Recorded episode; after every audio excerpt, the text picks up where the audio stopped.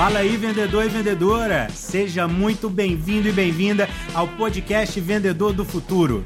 Aqui vamos falar sobre como você pode vender mais e melhor. Meu nome é Adriano Borges, host desse podcast, e a nossa conversa de hoje será sobre um tema que é uma pedra no sapato para muitos profissionais.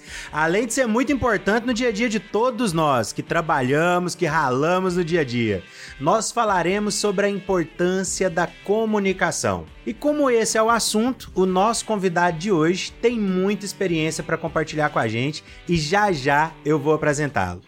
Prepara aí porque você já sabe que o nosso papo é reto e sem rodeios, de vendedor para vendedor. Bora nessa? Aumenta o som e puxa sua cadeira porque o nosso papo começa agora.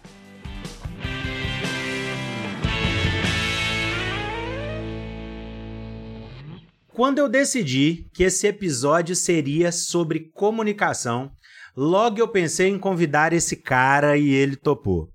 Ele é um dos profissionais mais respeitados no universo dos podcasts, que ele chama carinhosamente de Podosfera.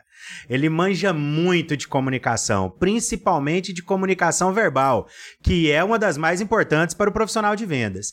Tem muita gente que acreditou no projeto desse podcast que você está ouvindo agora. Muita gente me apoiou, mas esse cara, ele foi o responsável por tirar esse sonho do papel e ter o primeiro episódio já no Spotify em apenas duas semanas. Ele e o seu time da Voz e Conteúdo fizeram esse, o que para mim naquele momento parecia um milagre. Eu sou muito grato a esse cara que vocês vão ouvir agora. Nós vamos conversar com o apresentador de um dos podcasts de maior audiência no Brasil, o Empreenda Cast. Gustavo Passe, seja muito bem-vindo ao podcast Vendedor do Futuro. Muito obrigado por conseguir um tempo na sua agenda para gravar com a gente e fica à vontade para poder se apresentar. Cara, é um prazer imenso estar tá aqui, né? Falar com os seus vendedores, com as suas vendedoras, né? Puxar a cadeira contigo, se der pra gente comer um torresmo igual aquele que você já me apresentou no WhatsApp, ia ser maravilhoso. Lá do Boteco do João, aqui de Vitória. É, não vejo a hora de visitar a Vitória aí, é uma, uma capital que eu não conheço ainda. Mas é um prazer imenso estar aqui, cara. Se eu conseguir deixar um pouquinho do que você deixa todo dia que a gente grava junto, eu já tô feliz pra caramba, né? Tenho certeza que a galera vai gostar. Agora, o maior podcast da, de empreendedorismo, pô, eu queria muito ganhar esse título aí, cara, mas agora você deixou escrito, deixou falado e registrado. Corre atrás. atrás, pode ir atrás que, cara, Bagagem já tem. Eu, eu sou ouvinte do, do Empreenda Cash há um tempo e sou apaixonado pelo Empreenda Cash. Então, uh, fico muito feliz de você estar aqui com a gente, Gustavo. Cara, para a gente poder iniciar o nosso bate-papo aí, podcast ou rádio? O que que vira mais aí? Me fala. Pô, minha mãe não pode escutar isso, cara, mas eu sou muito mais podcast, assim, né? Até até adolescente, eu escutei bastante Paulo Lopes, né? Minha mãe escutava oração de manhã, botar um copinho em cima do rádio, né? No meio da oração, com a água. Caraca, minha avó fazia isso também, cara. É, cara, Paulo Lopes, eu quero até um dia conhecer se ele estiver vivo, né? Mas eu era muito novinho. A minha mãe me ensinou a gostar de rádio, né? Minha mãe é da roça e o rádio acho que é o melhor amigo, né? De todo mundo que é da roça ou, ou, ou que, que tinha pilha, né? O radinho a pilha. Mas eu sou muito mais podcast, cara. Pro mundo que a gente vive hoje, é, eu quero ter o poder das escolhas, né? Na rádio você fica no meio na, naquela neura, né? Pô, colocaram a música que eu não gosto, hein, mano? podcast você escolhe o episódio que você quer e, e pau no gato, né? Escuta a hora que quer também. Sem dúvida, né? É, e você falando isso, é, às vezes você gosta do podcast, do, do programa em si, mas aquele episódio você não tá afim de ouvir, e aí você ouve outro, né? Você escuta outro. É, principalmente quando o podcast já, já é antigo, né? Eu comecei a, a, gostar muito do, do podcast do Primo Rico, né? E essa realidade que você comentou acontece muito comigo. Eu assisto, eu ouço alguns episódios, outros não. Outros são, não é um conteúdo que me atrai. Esse poder da escolha é sensacional, né? Sim, sim, tá na sua mão, né? Essa é a parte mais legal. Mas o rádio, né? A gente pode dizer que o podcast é a nova era do rádio, né? Se me, se me permitirem, quem aí for do ramo do rádio, vem pro podcast que eu quero vocês. Que legal, cara. Pô, irado. E pitch bem feito e um produto ruim, ou um produto bom e um pitch ruim? Qual ganha? Cara, pitch, pitch bem feito. Pitch bem feito. Eu rodei esse mundo das startups aí, mas desde que eu me conheço por vendedor, né? Desde as primeiras conquistas ali para trocar as figurinhas corretas ou para conseguir os melhores tazos, né? Eu vou indicar um pouquinho, vou, vou entregar um pouquinho minha idade. Mas desde a época que eu me conheço como vendedor, negociador, né? É, o pitch bem feito, cara. E aqui em casa eu consigo levar a gente para uns hotel ruim, Adri. Sabe aqueles hotel ruim? Mas eu faço um pitch, sabe? Eu falo, dá uma olhada, dá uma olhada nessa banheira. Aí eu pego só a foto que eu quero o produto nem é tão bom por trás, mas às vezes eu consigo fazer, eu consigo passar umas pousadas ruins aqui em casa. Depois quando chega lá dá problema, né? Mas, mas o pitch bem feito ganha do produto ruim. Ganha, sem dúvida. Na hora do fechamento, ganha, né? É, esse é o problema. Depois não se sustenta lá na frente com o cliente, né, Gustavo? Sua esposa fica brava depois.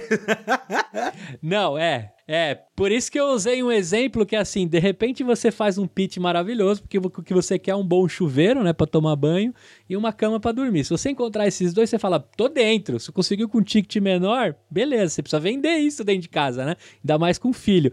Mas quando chega lá, dá um rolo, cara, para sustentar.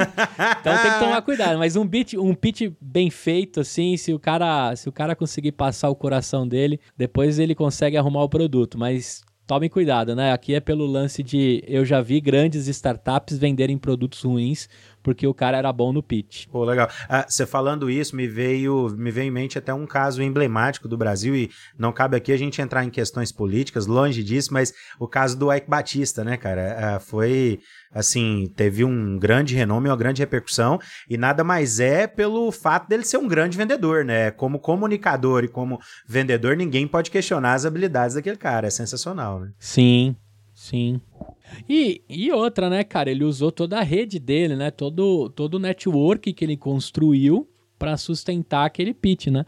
Eu sempre falo também de um, de um cara que deve ter sido um excelente vendedor. Não sei se você assistiu aquele, vídeo, aquele filme VIPs, do caso do maior mentiroso de todos os tempos. Mas, poxa, Magnífico. aquele cara. Se eu tivesse colocado ele na minha força Magnífico. de vendas, eu acho que eu tinha vendido a, a minha mãe assim, mas entregado várias sogras, né? Porque ele, ele era bom demais, cara. Sensacional.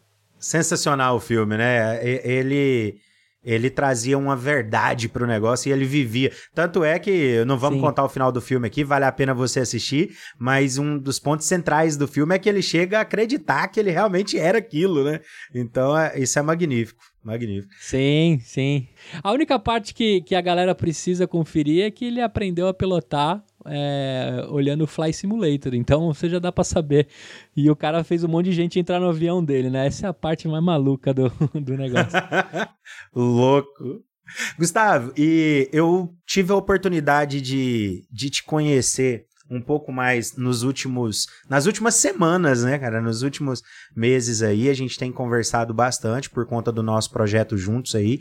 É, pessoal, o, o, Gustavo e toda a equipe da Voz e Conteúdo, é, eles são os responsáveis por é, editar esse podcast, por, por trabalhar ah, com todo o conteúdo que a gente traz aqui, fazer edição, organizar tudo, e, e faz isso com muita maestria. Parabéns, tá? Pelo, pelo seu trabalho aí na voz, pelo trabalho que vocês têm feito para muita gente. É foda. Voz e conteúdo, time. Time é foda, cara. O que, que não seria. O que seria de mim sem o time foda que eu tenho, velho? Impressionante. Sensacional. É, é, eu posso dizer o mesmo da, do time que a gente tem no IPOG, graças a Deus a gente pode dizer o mesmo. Desde a diretoria também, assim, a gente tem uma. A, a, as unidades do IPOG, a gente se ajuda muito. Uh, eu não seria nada sem a ajuda dessa galera aí do resto do Brasil. Uh, a gente se ajuda bastante, isso é bom demais. Eu queria que você contasse um pouco disso, cara, do Gustavo, que, que veio lá de antigamente, começando a apaixonar a, a, se apaixonar pelo rádio e depois isso se tornou uma paixão pelo podcast. Mas eu sei que você teve outras vivências profissionais, você tem a, a sua América aí no, no seu coração, né? É, conta um pouco mais dessa experiência sua, traz um pouco pra gente essa trajetória até hoje, até você iniciar a Voz e Conteúdo e o que, que é esse projeto, é, o que, que você faz nesse projeto que pode ajudar muita gente aí. Conta pra gente. Cara, eu vou te falar que assim, né? É... Se eu tivesse descoberto o podcast um pouco mais novo, né? É, um, é uma mídia aí que quase duas décadas, né? Mas eu vivo é, e respiro podcast há oito anos. Eu sou da segunda geração, sei lá, nem sei, posso, nem sei se eu posso dizer que eu sou da segunda geração. Tenho os meus ídolos, né, no meio, né, Jovem Nerd, o Léo Lopes da Radiofobia, o Edu do Papo de Gordo, né? Tem vários, tem vários nomes aí que eu tenho como ídolos assim. Mas eu nunca imaginei que eu ia parar no mundo da comunicação, né? Porém, eu fiz uma reflexão esses dias, né? A conquista da, da minha esposa foi uma boa lábia, né? Eu não, eu não nasci com a lata bonita, né? Então, quem. é, eu Desprovido não tenho uma lata, de lata bonita. Então você tinha que ter uma lábia legal, né? Isso, isso a minha esposa pode dizer. Pelo menos eu, eu contava boas histórias, eu me comunicava muito bem, né? É, eu, era, eu era o presidente da comissão de formatura, eu era o, o, representante principal da gincana dos times, então eu já tinha isso de garoto, né? Não, não digo de espírito de liderança, a gente sempre tá aprendendo a ser líder, né? Mas eu tinha sempre essa frente da comunicação e eu fui reparar isso de velho depois, né? Mas eu lembro que de pequeno, assim, minha mãe tem relatos que eu, eu já comprava, não sei se em Vitória ou onde você nasceu lá na, no, na capital do, do mundo, né? Se, se era muito comum pipa. Capital do universo, é. Capital, Capital do, do, universo, respeito. Eu não sei se lá era a prática da pipa, né? Eu sou da época do pipa, né? Do cerol, de várias coisas que hoje são proibidas até, né? Do balão e etc. Mas por que que eu tô falando isso? Porque minha mãe conta que eu pegava o bambu dela que era para estender roupa, né? Então, lá na casa da minha mãe são casas térreas de, de, de um bairro bem comum assim da zona leste de São Paulo e você tem aquele varalzão e para você poder estender, né? Minha mãe não era muito alta, então o varal é baixo, e aí você pega um bambu e coloca no meio do varal e levanta. Só que aquele bambu quando seca é a melhor, é a melhor vareta de pipa que existe do mundo, assim, porque se você cortar ela bem, vira uns pipa animal. Então minha mãe fala que que eu pegava os bambus dela, né? E eu lembro disso, já com 5, 6 anos, e começava a montar os pipas. Aí eu fazia em larga escala e já começava a vender os pipas. E aí eu já começava a bater rolo. Tinha um amigo meu um pouco mais criativo tal, já fazia uns pipas, o tesão, o agazão, assim, uns pipas diferentes e eu já vendia ali. e o grande lance era eu e esse meu amigo, ele era bom na, na parte técnica de montar o pipa e eu era bom de vender. Eu falava assim, cara, esse pipa aqui de bica demais, velho. Você tem que ver esse pipa aqui desbicando, você tem que ver esse pipa aqui dando arrastão. Eu, eu já fazia isso é, de garoto.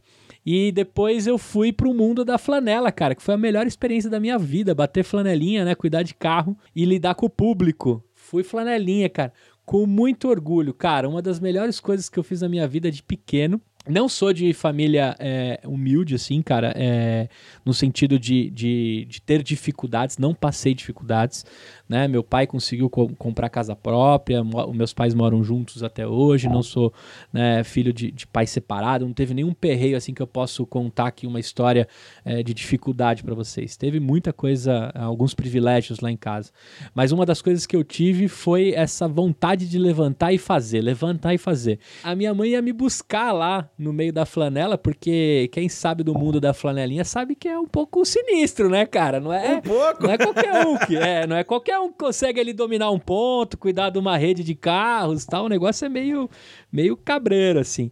E aí eu lembro, cara, que eu era disparado. E aí eu, eu queria que, que vocês entendessem isso não como eu vangloriando a minha história, mas eu lembro disso claramente.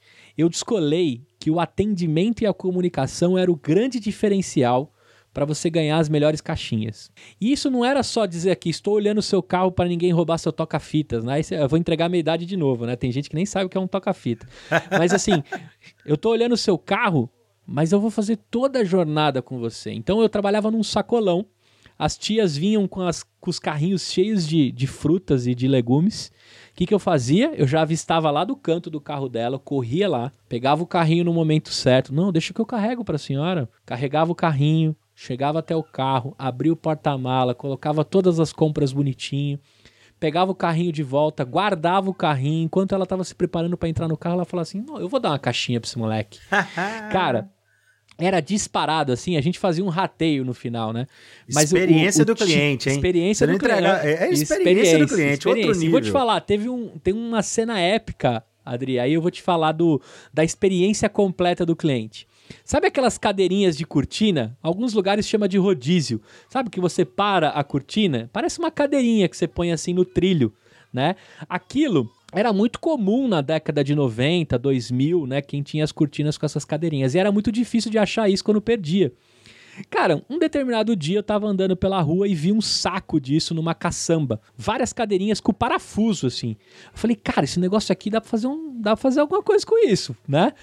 Cara, eu peguei, eu coloquei 12 cadeirinhas de rodízio de cortina em saquinhos. Aí eu cuidava do carro das tias, eu fazia todo o customer experience, ia lá pegar o carrinho, descia, abria o carro e no final eu dava um saquinho com 12 cadeirinhas. Por que, que eu dava o saquinho para as tias? Cara, a primeira vez que eu testei isso como sendo um diferencial, eu me baseei na minha mãe, que quando eu apareci com esse saco lá em casa, minha mãe falou assim: Menino, eu tô há anos procurando cadeirinhas dessa para colocar na minha cortina. Eu falei, cara, deu match. Se minha mãe precisa, outras mães precisam.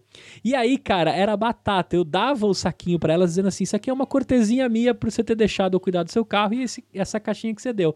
Na hora ela falava assim: Então eu vou te dar mais dinheiro que eu tô um tempão procurando essas, essas cadeirinhas, esses rodízios. Aí aí, cara, bom, a, o resumo da fritada é que acabou rapidamente as cadeirinhas e os rodízios, só que eu fiquei conhecido como o gordinho que dava brinde no final da, da flanela.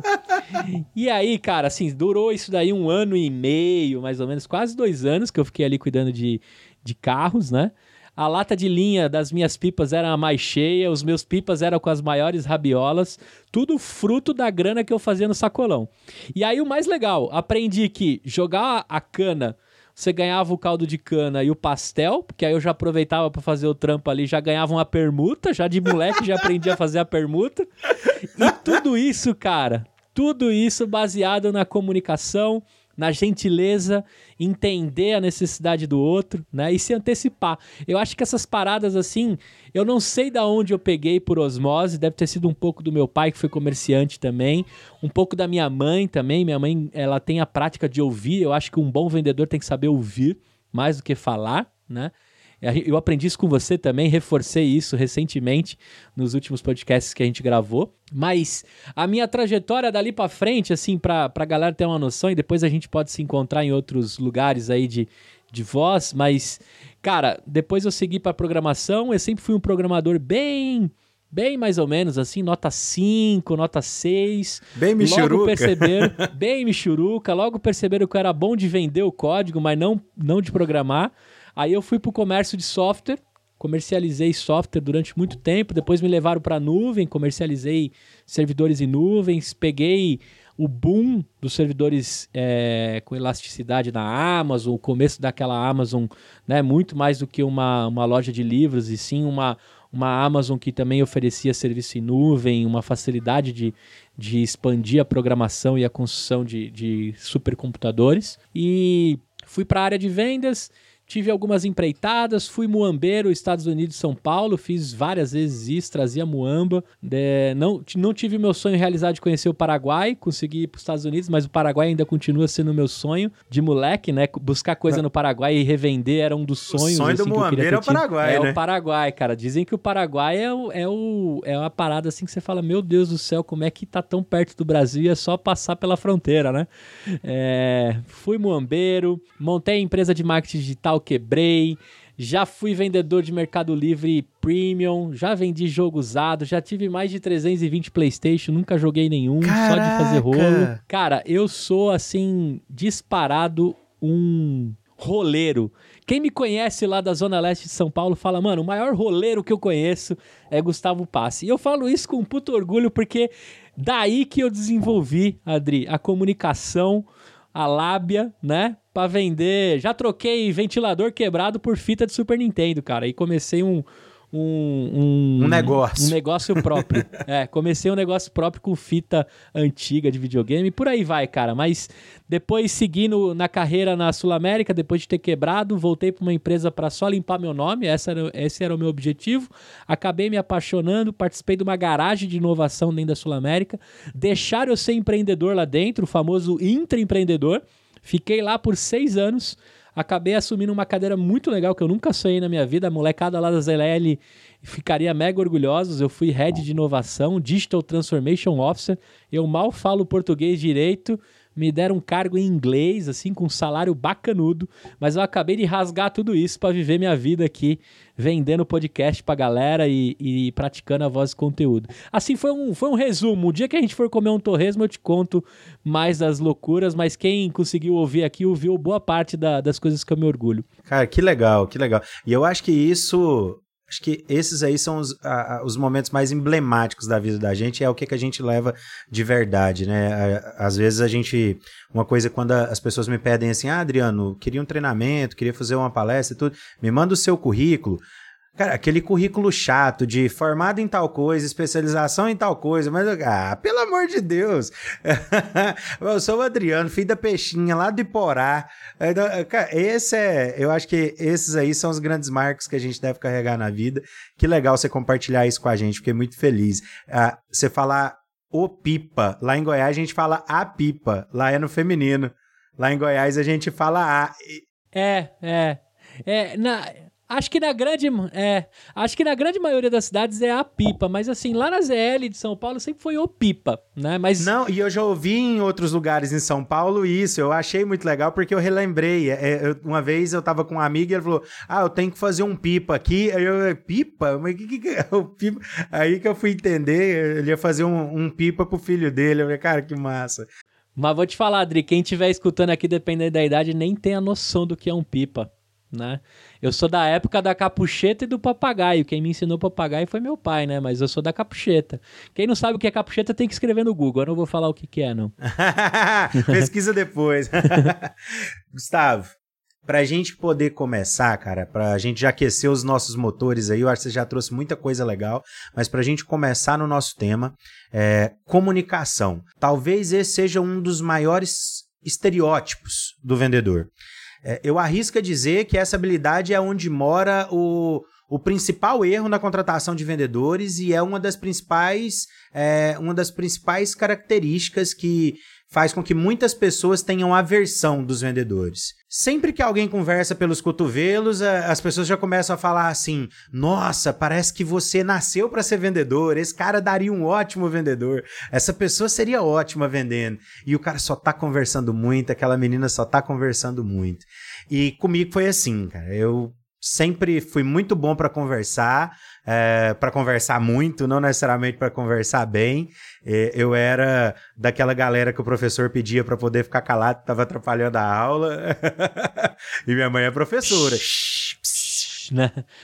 e por conversar muito e me comunicar de maneira correta era uma das maiores dificuldades que eu tive, porque eu conversava demais, eu tive que desenvolver isso quando eu comecei a trabalhar como vendedor e tive uma grande dificuldade. Eu recebi muito feedback para melhorar esse aspecto, então o nosso tema hoje é comunicação em vendas, o que um podcaster pode nos ensinar.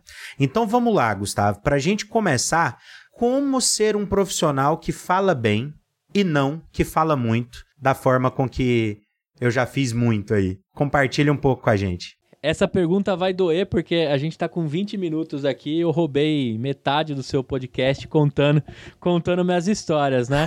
Mas, cara, eu acho que assim, é, tem algumas coisas que, que são primordiais para você falar bem e não falar muito. Primeiro, eu acredito que eu tive bons mentores para poder ouvir bastante, né? Então, sabe aquela coisa do, do avô que fala: senta aí, menino, deixa eu te contar uma história? Ou seu pai pega e fala: senta aí, deixa eu te contar uma história. Eu sempre fui aquele garoto que sentava de fato e parava para prestar atenção. Isso vai te dando repertório na vida, boas histórias, piadas que cabem bem, momentos que você pode é, dividir com as pessoas que se conecta, né? E eu acho que quem escuta bastante fala bem, porque tem repertório. Quem fala muito, né? Talvez não tenha tido muita é, experiência de ouvido e acaba falando muito pela afobação, pelo, pela necessidade de estar tá com a voz, né?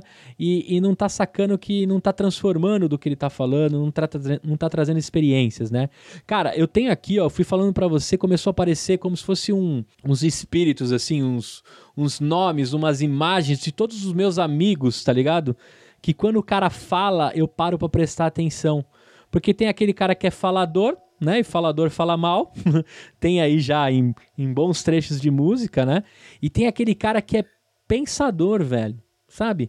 O cara vai te deixar uma mensagem, ele não vai te fazer comprar nada, porém ele vai fazer você comprar a palavra dele, né? Por isso que a gente tem bons pastores, bons comunicadores, né? São caras que conseguem de fato passar uma mensagem e convencer por ela. Então, eu acho que o melhor, o melhor falador, né? Na verdade, o, o menos falador é o mais pensador, ou seja, é o cara que refletiu mais o que ele ouviu, pensou, digeriu para depois falar. Então eu, eu tenho aqui muito claro na minha cabeça todas as pessoas que deixaram um pedacinho delas comigo por meio da voz, que hoje eu uso um trechinho. No decorrer desse podcast, você vai ver que eu vou usar alguma coisa do meu avô, alguma coisa que eu aprendi com você, alguma coisa que eu aprendi com um grande líder que eu tive. E eu acho que isso que é o legal para você se comunicar bem, é você juntar o melhor de cada um que você foi conhecendo. Aí você se torna um pensador e falador, e não só um falador, né?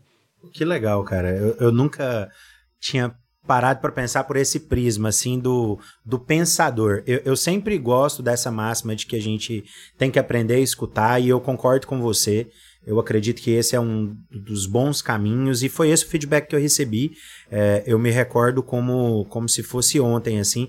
Eu, um, um, dos gestores que passaram pela minha trajetória aí no, no IPOG, que foi onde eu mais me desenvolvi como vendedor, foi o Dalmo. O Dalmo hoje ele é responsável pelo IPOG de João Pessoa, faz parte da sociedade do IPOG de Natal, do IPOG de Porto Alegre, é um multiempreendedor aí dentro do IPOG e é um parceiro de negócios nosso, eu aprendo muito com o Dalmo. O feedback que ele me deu foi esse, ele falou, cara, você precisa ouvir mais, o ouro da ligação, o ouro da negociação, ele tá é no que o cliente te fala.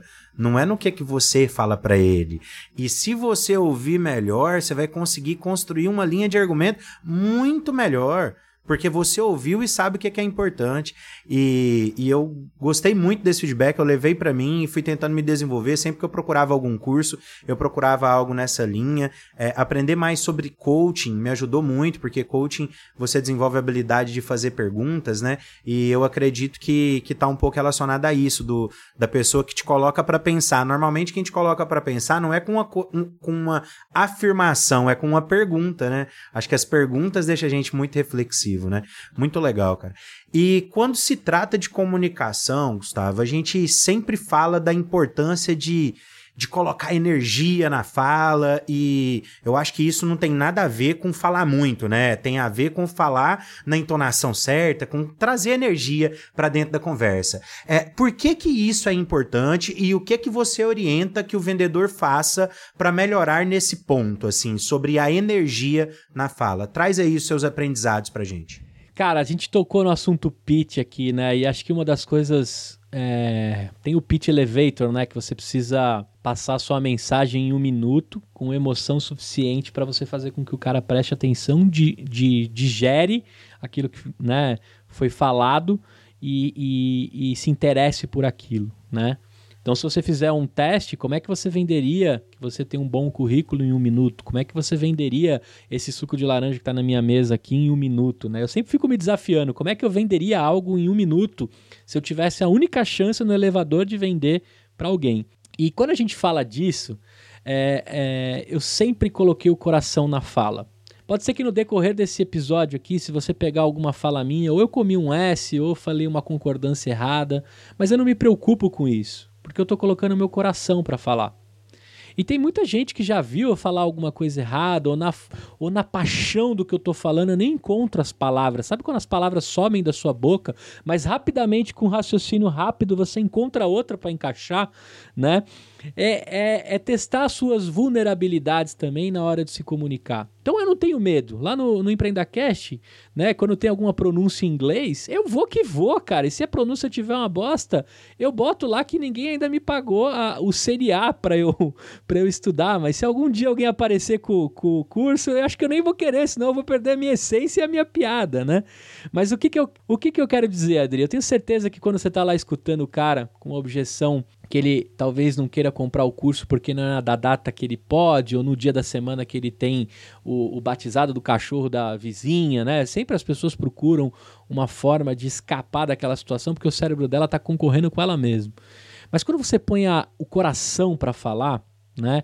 Eu acho que a pessoa do outro lado logo sente a sinceridade, ela sente a transparência, né? Tanto é que eu falei aqui, pitch bom com produto ruim é melhor? Sim. Só que ele se sustenta uma vez, porque depois que você vê o desânimo do cara daquilo que você vendeu que deu ruim, você chega para ele e fala assim: "Cara, quer saber, velho? Me devolve aí que eu vou devolver para fábrica, né? E eu vou eu vou te vender outro negócio". Aí o cara fala assim: "Porra, o cara me vendeu de novo do negócio que ele me vendeu ruim, mas na sinceridade você conseguiu mostrar pro cara que aquilo era bom. Onde que eu quero chegar, né? Que quanto mais você põe o seu coração, mais você põe a sua energia, né? Então, cara, é, eu não ensaio para fazer pitch. Eu já fiz vários pitches pela minha vida aí para conseguir investimento anjo, para conseguir vender, né? Para conseguir é, conquistar um sócio para o cara entrar com você no negócio. Nada mais é do que uma venda. Você precisa vender para o cara que vai encarar com você um sonho, né? Fazer as pessoas percorrerem o seu sonho é uma das coisas mais difíceis. Imagina você conseguir um sócio, né? É, é, é mais difícil que conseguir dinheiro até. Porque o cara que te dá dinheiro, ele quer a sua alma depois. O sócio, ele quer o seu sonho, né? Ele divide com você o sonho. Então, onde eu quero chegar? Se você põe o seu coração, se você põe a sua energia, você põe a frequência que você precisa para passar a palavra. Isso tá até na técnica de contar uma piada. Você é um ótimo piadista, você sabe disso, porque você consegue pegar a frequência da conversa para passar a mensagem correta. Ou seja, eu paro para prestar atenção na sua piada, eu paro para prestar atenção na sua explicação, eu paro para prestar atenção no seu podcast. Por quê? Você, Adriano, todo tempo é como se a ponta do seu coração batesse nesse microfone aqui, assim como bate no telefone. Então, se você entregar o coração para fazer o seu pitch, eu duvido que a pessoa pelo menos não pede desculpa que não pode comprar naquela hora, sabe? Ele fala assim, cara, amei conversar com você, amei te escutar, mas eu não tenho dinheiro, desculpa, eu não posso comprar o seu produto. Mas o cara pede desculpa porque você sabe que você colocou toda a sua alma naquilo. E colocar energia para falar, cara, para mim é crucial. Desde a época que um amigo meu falava assim: Ah, eu vou apresentar o trabalho, eu seguro a cartolina. Eu falo, então pode deixar que eu vou falar, velho. Eu vou falar, eu vou falar, mas nós vamos sair aqui. Se não vai sair com nota 10, vamos sair com 9 ou com 8. Ou lá na minha casa, minha mãe deixava passar o 6, velho. Eu falava pros caras, vamos, vamos atrás do 6, velho. Porque se a gente conseguir, pelo menos lá em casa não vai ter ruim, entendeu? o foco é esse. O foco é 6, cara. Eu sempre fui um aluno C e B, tá ligado? Eu nunca tirei A. Meu irmão era mais B, a minha irmã era mais A. Eu me contentava com C, mas, cara, às vezes eu estudava 15 minutos para fazer a apresentação, entendeu? Eu acho, eu acho que na essência é isso, cara. Botar Boa. o coração na frequência, você passa a emoção e passa a energia que você tá, né? Então, é, a gente, eu sempre faço um paralelo com o lance que a gente começou aqui do Bom Pitch. Se você não acredita que você não tá vend o que você tá vendendo, cara, ou você muda o que você tá vendendo, né? Vai procurar um negócio que te dá tesão para você colocar toda a sua energia e toda a sua frequência, né? Ou faça com que o empreendedor te convidou para vender aí mude parte do que você não acredita, né? É importante você devolver o feedback para ele também. Venda para ele um upgrade do produto que você vende. Isso já é um bom caminho. Perfeito, perfeito, cara. Ó, eu penso uh, nesse ponto que você trouxe de trazer o coração, eu acho que isso serve até para comunicação que não é verbal, né, Gustavo? Às vezes, às vezes a gente pega uns e-mails, por exemplo, eu já recebi e-mails de muita gente me chamando de prezado, que assim, cara, a gente nunca conversou desse jeito, você não precisa me chamar é. de prezado. É, cara, por que, que você não me mandou um e-mail? Fala aí, Adriano, beleza? Pô, cara, é. é assim, eu nunca te ouvi falando desse jeito e eu lembro assim, quando a gente teve as primeiras conversas sobre o podcast, eu falei assim, Gustavo, eu tenho um problema aqui e eu quero saber se ele é um problema, porque esse negócio fica gravado, eu quero saber qual que é o problema que pode dar pra gente, eu falo palavrão, cara. E eu falo palavrão e eu falo rasgado de vez em quando. De vez em quando vai sair um porra, de vez em quando vai sair um negócio lá que merda, é uma bosta, vai sair desse jeito. E, e aí, que, que jeito que é? E você me falou, cara, é você, fica na boa. Você não tá mandando ninguém ir para aquele lugar, esse tipo de coisa que a gente não pode fazer. Eu falei, cara, faz muito sentido. Eu acho que tem que ser assim. Você tá numa reunião de negócios, se você se sentiu à vontade para aquilo, talvez o, o, o, merda, o porra, venha do lado de lá do cliente, né? Eu acho que é você sentir um ambiente, como você comentou, e colocar o coração ali no, no trabalho, sim, né? Sim. E eu queria trazer alguns pontos aqui que eu acho que pode ajudar a nossa audiência, assim, sobre a, a, a tonalidade da voz, a entonação. O tempo todo, enquanto você falava, eu percebia que você trazia altos e baixos. É, por quê, cara? Isso prende a atenção de quem tá nos ouvindo. E você faz isso naturalmente. Você é podcaster há um bom tempo e parte das pessoas te ouvirem e gostarem do, do Empreenda Cash, do Bariátrica Cash, de tudo que você participa, dos programas que você trabalha, é, é o fato de você se comunicar muito bem, né? Eu acredito que esse ponto da entonação é algo crucial para qualquer comunicador. O vendedor que vai fazer um pitch, ele saber colocar uh, o, o topo no momento certo, assim como às vezes colocar de bem baixinho, também chama atenção. Não é falar alto, né? É dar é, ênfase. É isso que, que eu acredito que é o ponto. A outra coisa é que eu queria compartilhar é o fato da emoção. Você já falou sobre o coração, né? Trazer o coração para o jogo, e eu me lembro do, dos jogos narrados no rádio. Cara, a bola tá lá no meio de campo. Quando você trouxe lá do rádio, eu fiquei lembrando disso. Eu falo, cara, quanta emoção nós que trabalhamos com podcast temos que, que trazer do rádio, porque o rádio dá aula nisso, né? Cara, você tá lá ouvindo o jogo e o cara, a bola tá lá no meio de campo, você pensa, tá perto do gol, tá perto do gol. Se você tá no estádio e tá ouvindo, você vê que tá longe. Tá, mas se você tá em casa, cara, você. Às vezes a gente ouvia na fazenda, eu ia pra fazenda do meu tio passar férias e tudo, tava lá, tava ouvindo aquele jogo no rádio, eu falava, caraca, o jogo o pau tá quebrando lá dentro do campo. E nada, tava até tranquilo, mas a emoção pelo rádio é enorme, né? Eu acho que isso é é, um ponto também. E o gesticular, né, Gustavo? Eu acho que às vezes a, a gente tá no telefone e, e pensa que por não estar tá pessoalmente ali, não precisa gesticular. Cara, mas os gestos, ele traz uma, uma vida para a comunicação. Então eu penso que o gesticular também ajuda muito numa videochamada, no telefone, numa gravação, em qualquer coisa, use os gestos para empoderar. Você tem mais alguma coisa a adicionar? Vendedor, Vendedor bom já derrubou café no teclado, velho. Eu sempre falo isso, sabe? Vendedor bom já. Caraca, velho, aconteceu uma merda aqui, velho. De deixa, deixa só eu correr rapidão aqui pra pegar um, um papel toalha. Sabe por quê, velho? Porque. É, entendeu? O corpo, o corpo fala, velho. E às vezes o cara te fala o não, mas você fala assim, velho, vou te falar, velho. Esse cara não tinha dinheiro mesmo. Porque se eu mesmo tivesse me ligado, eu tinha comprado, sabe? Então é, é, você tem que pôr vida e o cara sabe que você tá gesticulando, né? Que tá escapando a voz do, do microfone ali, do, do telefone, porque você tá colocando a vida. Ou seja, vendedor bom já fudeu um teclado aí com toda certeza. Boa. Cara, quando a gente tava falando aí, na, quando você tava contando um pouco dessa, dessa sua visão sobre, sobre a energia e você comentou da parte do coração conectado, você falou de se conectar com o cliente, de pegar a mesma frequência, de pegar a mesma vibe, né? De conectar com o cliente, com o seu ouvinte e em vendas a gente fala muito da técnica do rapport, né?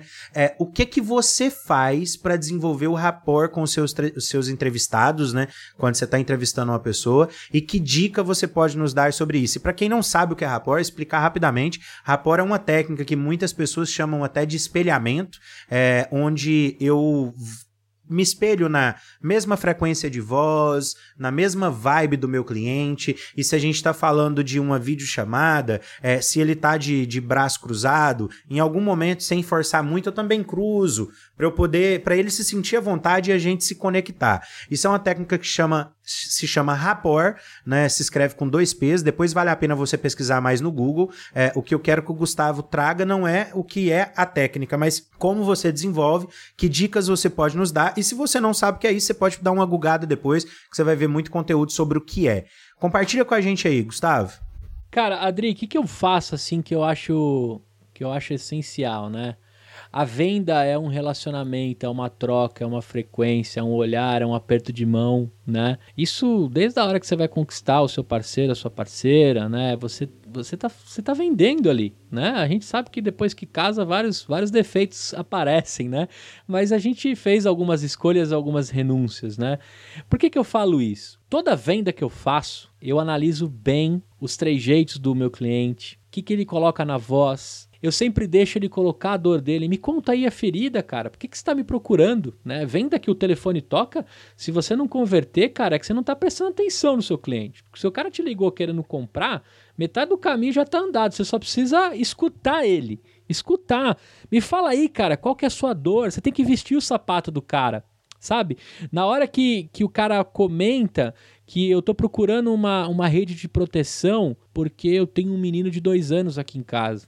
Né? Eu nunca vou esquecer esse cara que me vendeu a rede de proteção. Na hora que eu falei para ele, cara, eu queria colocar em todas as janelas, em qualquer buraco que tiver no meu apartamento. Ele falou assim: você tem um filho pequeno, né? Eu falei, tenho. Como é que ele chama? Cara, o cara já me ganhou ali, né? Porque ele, ele, ele poderia usar todos os argumentos para dizer: olha só, se você não colocar a tela, meu amigo, vai dar ruim. E na hora que ele falou isso, perguntou como é que seu filho chama, eu já falei João, né? E ele, guard, ele guardou o nome do meu filho.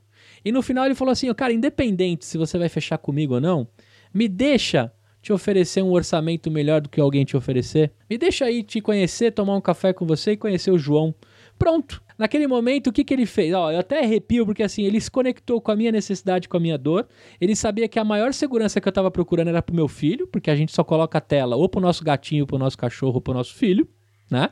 Ou porque alguém que vem na sua casa, um, um afilhado, etc. E naquele exato momento, ele se conectou com assim: quem é essa pessoa que você quer proteger? Isso, cara, é empatia. Logo na conversa, ele falou: também sou pai. Eu tenho uma menina de 4 e uma menina de 7. Eu não esqueço também, né? E isso eu pratico para tudo, cara. Quando alguém me procura para fazer um podcast, até mesmo as tias lá que eu cuidava dos carros e carregava os carrinhos, cara, eu, eu sempre queria saber o nome, qual é o nome da sua netinha, leve esse presente pro fulano de tal. Cara, relações são pessoas, vendas são pessoas, cara. Quem assina qualquer coisa do CNPJ tem um CPF por trás. Então, o que, que eu faço na hora de conversar e de fazer entrevista? Eu sempre dou uma pesquisada na vida do cara. Eu sempre olho qual o momento que ele sorri mais, por isso que eu gosto de gravar podcast com vídeo. Qual o momento que ele sorri, quando ele dá aquela olhada de canto e fica pensando na história dele, eu falo assim: esse cara tem um baita orgulho da história dele. Eu vou cutucar mais a história desse cara. Porque eu tenho um baita orgulho da minha história.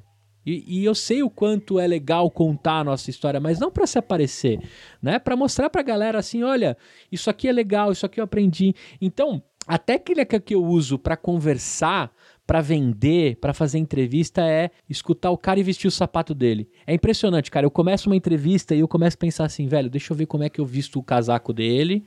Já, vesti, já vesti a bermuda, agora eu vesti o sapato e a partir de agora eu sou o cara. Boa. O que, que eu gostaria de transmitir? Se você conseguir fazer isso, você entra no estado de flow. Porque o cara começa a se sentir tranquilo, né? O estado de flow, para vocês saberem aí, é o momento que você começa a conversar, mostrar suas vulnerabilidades, sem se preocupar com o que está sendo gravado ou não, porque o negocinho do hack é, é dramático, velho. Eu já peguei CEO de, de grandes empresas que tremeu na base na hora de dar entrevista. E ainda, ainda brinquei com o cara, parece que o jogo virou, não é mesmo? né? Ou, ou, ou, falava assim: se você pudesse ser um animal, qual você seria, né? Fazer a mesma pergunta que o RH dele fez para mim, né? E para poder dar uma para poder dar uma brincada com o CEO. Mas o que que eu tô falando assim? Cara, a partir do momento que você começa a vestir o sapato do cara, seja para vender, para entrevistar, para conversar, você ganha a pessoa. Né? E eu tenho essa facilidade há muito tempo porque eu adoro conversar, velho. Eu adoro conversar, eu adoro sentir que no final o cara fala assim, velho, você me fez perguntas que ninguém fez. Você me tirou sorrisos que ninguém me tirou. Você conseguiu contornar um pedaço do meu papo que era ruim, que é triste para mim. Você trouxe uma leveza para conversar, né? E assim, cara, eu faço com tudo. Toda reunião que eu entro, pode ser do estagiário, do jovem aprendiz ao presidente, eu me porto da mesma forma, porque todo mundo, eu brincava assim, todo mundo caga feio, velho. Todo mundo caga feio e caga igual. Não é porque porque você tem um crachá diferente ou maior que eu vou vou vou ficar com medo nas minhas palavras. Nada. Inclusive, eu já entrei em reunião do COMEX, né, do Comitê Executivo, dizendo assim: presida, presta atenção no que eu tenho para falar para você. Na hora, todo mundo levantou assim: você chamou ele do quê? Eu falei: chamei de presida, velho. Não é o presida? Ah, por que, que a gente chama ele de presida quando ele não tá vendo e agora eu não posso chamar? Os caras falaram: é verdade. Eu falei: então, presida é o seguinte: posso chamar assim? O cara, Gustavo, você pode chamar do que você quiser. Falei: então, beleza. Então vamos falar aqui de homem para homem, né? Já vamos começar a conversar aqui. A partir desse momento, cara, você tira todas as armaduras das pessoas. Boa. Entendeu? Então, pô, quando eu gravei com os caras do jurídico por assinatura, dois advogados, cara, foi uma das, das entrevistas mais legais que eu já fiz na minha vida. E ainda eu brinquei com eles, né? Veio por meio desta começar uma entrevista com Vossa Excelência aqui, né? Até brinquei com eles. Ele falou, pô, Gustavo, você vai tocar a entrevista toda assim? Eu não sei se eu vou tocar, mas vou tentar, cara, porque eu tô achando mais engraçado falar assim, né? Então, é, eu acho que vestir o sapato de quem tá do outro lado, né? E fazer o seu HD processar, né? Então você escuta, processa, identifica o sapato do cara e devolve para ele como se ele estivesse conversando com o espelho dele, né? Então, a técnica que eu usei a vida toda foi assim, né? E hoje, é eu já consegui, cara, tirar de gente bem difícil de se comunicar, porque é, só pra galera entender, né? É, as pessoas têm mais medo de, morrer, de se comunicar, de falar em público, do que de morrer. Né? Eu não sei onde que eu vi, foi em algum TED que eu assisti isso, e eu fiquei abismado. Eu falei assim, pô, o cara tem mais medo de se comunicar em público do que de morrer, velho. Pra mim é de boa, eu tenho medo de morrer. Foi uma mesmo, pesquisa na, feita na moral, nos Estados né? Unidos, cara. Foi uma pesquisa feita nos Estados Unidos e foi com vários países do mundo. A empresa era dos Estados Unidos. As pessoas têm mais medo de falar em público que de é, morrer. Sensacional é, isso. Isso, né? isso eu achei muito doido, muito né, cara? Mas assim, eu lembro minhas primeiras faladas em público, né? Aquela borboleta no estômago, cara, também é uma sensação maravilhosa, né? Esses dias eu vi o Cortella falando também. Ele falou, cara, vocês acham que eu não subo na, na, nas palestras com frio na barriga? O dia que eu perder o frio na barriga, eu perdi a vontade de subir no palco né? É, eu acho que acaba o tesão também, né? Aí, aí acaba. É, aí se, acaba. se acabou o tesão, você não vai fazer com vontade mais. Talvez aquilo já não seja mais seu propósito. E aí já ficou chato, né? O friozinho tem que vir. Tem que sim, vir. sim. Tem que ter, mano. Tem que ter o estômago ali a milhão, sabe? para você poder se embaralhar, para você poder falar assim, porra, eu tirei um improviso agora que mandei bem demais, né? Então, eu acho que é muito disso, cara. Vestir o sapato do, do, de quem tá te escutando é a melhor, melhor técnica que você pode usar, cara. Sensacional, cara. Obrigado por contribuir com isso, porque uh, eu, eu vejo que isso é importante demais no dia a dia de qualquer vendedor. Uh, essa empatia, essa habilidade de criar o rapport genuíno e não como uma técnica que é ensinada em cursos de PNL e, e com o objetivo. A PNL é maravilhosa se utilizada da forma correta não como forma de manipular, né? Você persuadir é diferente de manipular, a gente já falou disso em outros momentos aqui no podcast, e eu acredito muito nisso. Eu acho que você é ser genuíno para conseguir persuadir é uma estratégia sensacional e você não tá deixando de ser quem você é. E eu acho que foi isso que você trouxe um pouco na sua resposta, eu acho muito bacana. E você falou de uma coisa, cara, que é uma dor de muito vendedor. Você falou assim de casos que você teve que se virar nos 30 porque o cara não falava. E eu acho que isso acontece no podcast. Essa é a, a, a nossa segunda entrevista do podcast Vendedor do Futuro, né? E o papo foi bom na primeira, tá sendo bom nessa, tá fluindo muito bem. Eu ainda não tive essa dificuldade no podcast, mas eu imagino que pela quantidade de entrevistas que você já fez no Empreenda Cash e em outros podcasts já deve ter acontecido. Mas na minha experiência em vendas, isso já aconteceu várias vezes, porque no dia a dia do vendedor, cara, você sempre vai pegar aquele cliente que é que é difícil, que o cara quase não fala, que você faz uma pergunta, ele responde quase que monossilábico. O é, que, que você indica pra gente que precisa tirar o leite da pedra, como diria lá no Goiás? Eu quero tirar o leite de pedra. O que, que você indica que a, a pessoa pode fazer? Que dica que você dá para isso aí? Cara, na verdade, é, eu sempre tento levar pro quebra-gelo da coisa, assim. Então eu começo. Se, se o assunto da venda não é o assunto principal e o cara não tá evoluindo, você tem que trocar o assunto a ponto de se tornar atraente, né? Então, o que, que eu sinto às vezes? Né? Na entrevista, o cara tá lá porque a assessoria de imprensa falou assim: é importante você aparecer em grandes veículos de comunicação e Empreendacast é um ótimo veículo para você tá.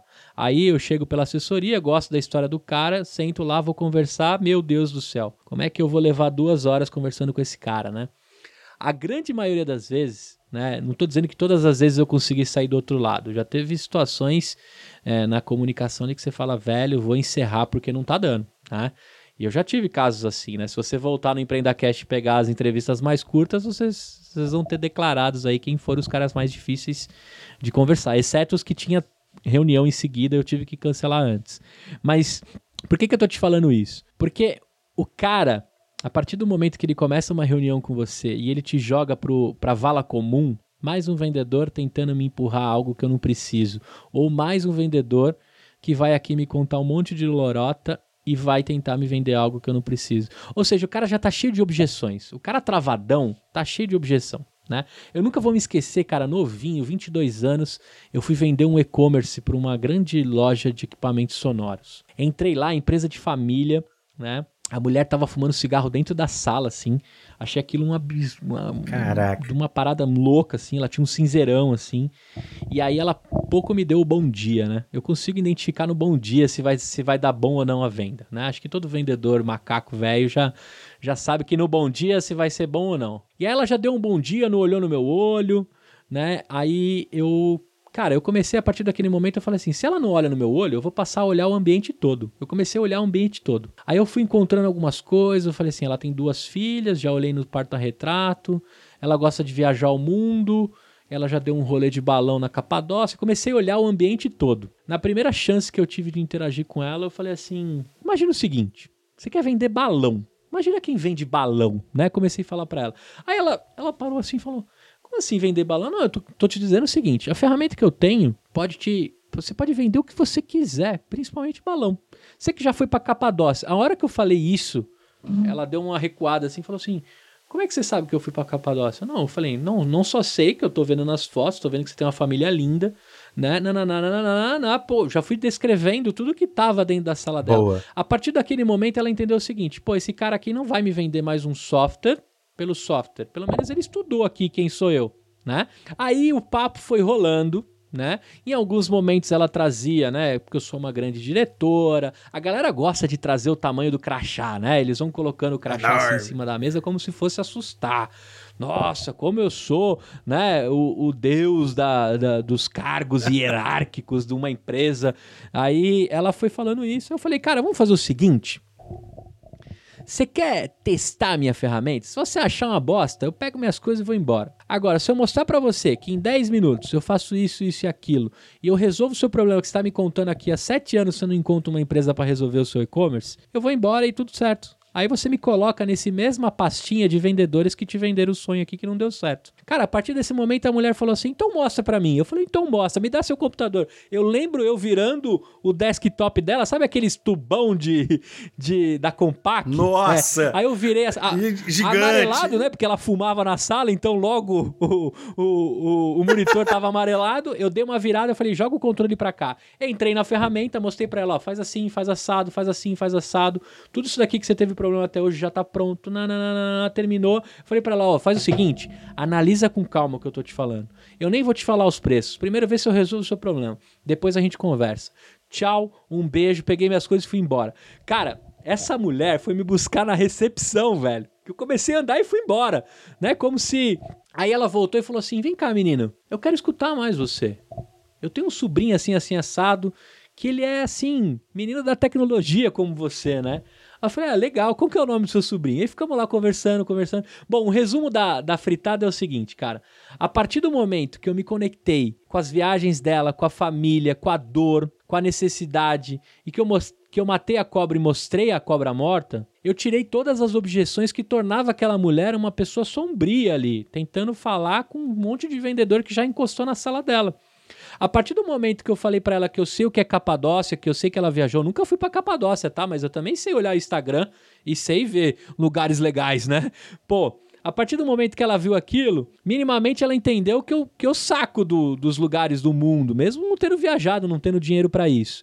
E a partir do momento que eu coloquei para ela que eu posso ser tão foda quanto ela acha o tamanho do crachá dela, cara, a partir daquele momento a gente tava na mesmo, no mesmo patamar. E a conversa rolou maravilhosamente.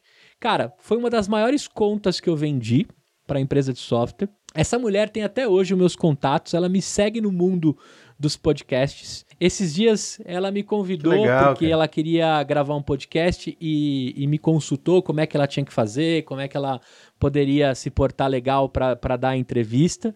A gente troca depoimentos pelo, pelo LinkedIn, pelas coisas que, que ela me indica e sempre está curtindo minhas coisas. E até hoje ela me chama do meu menino da tecnologia. Ela tá um pouco mais velha hoje, eu também envelheci. Né? Mas tudo. Agora eu sou o consultor dela de porra nenhuma. Sabe consultor de porra nenhuma? Eu tenho uma dúvida que o Google não responde, eu vou perguntar pro Gustavo no WhatsApp dele que ele responde. Então, é, consultor, consultor de, de porra, porra nenhuma, nenhuma, sabe?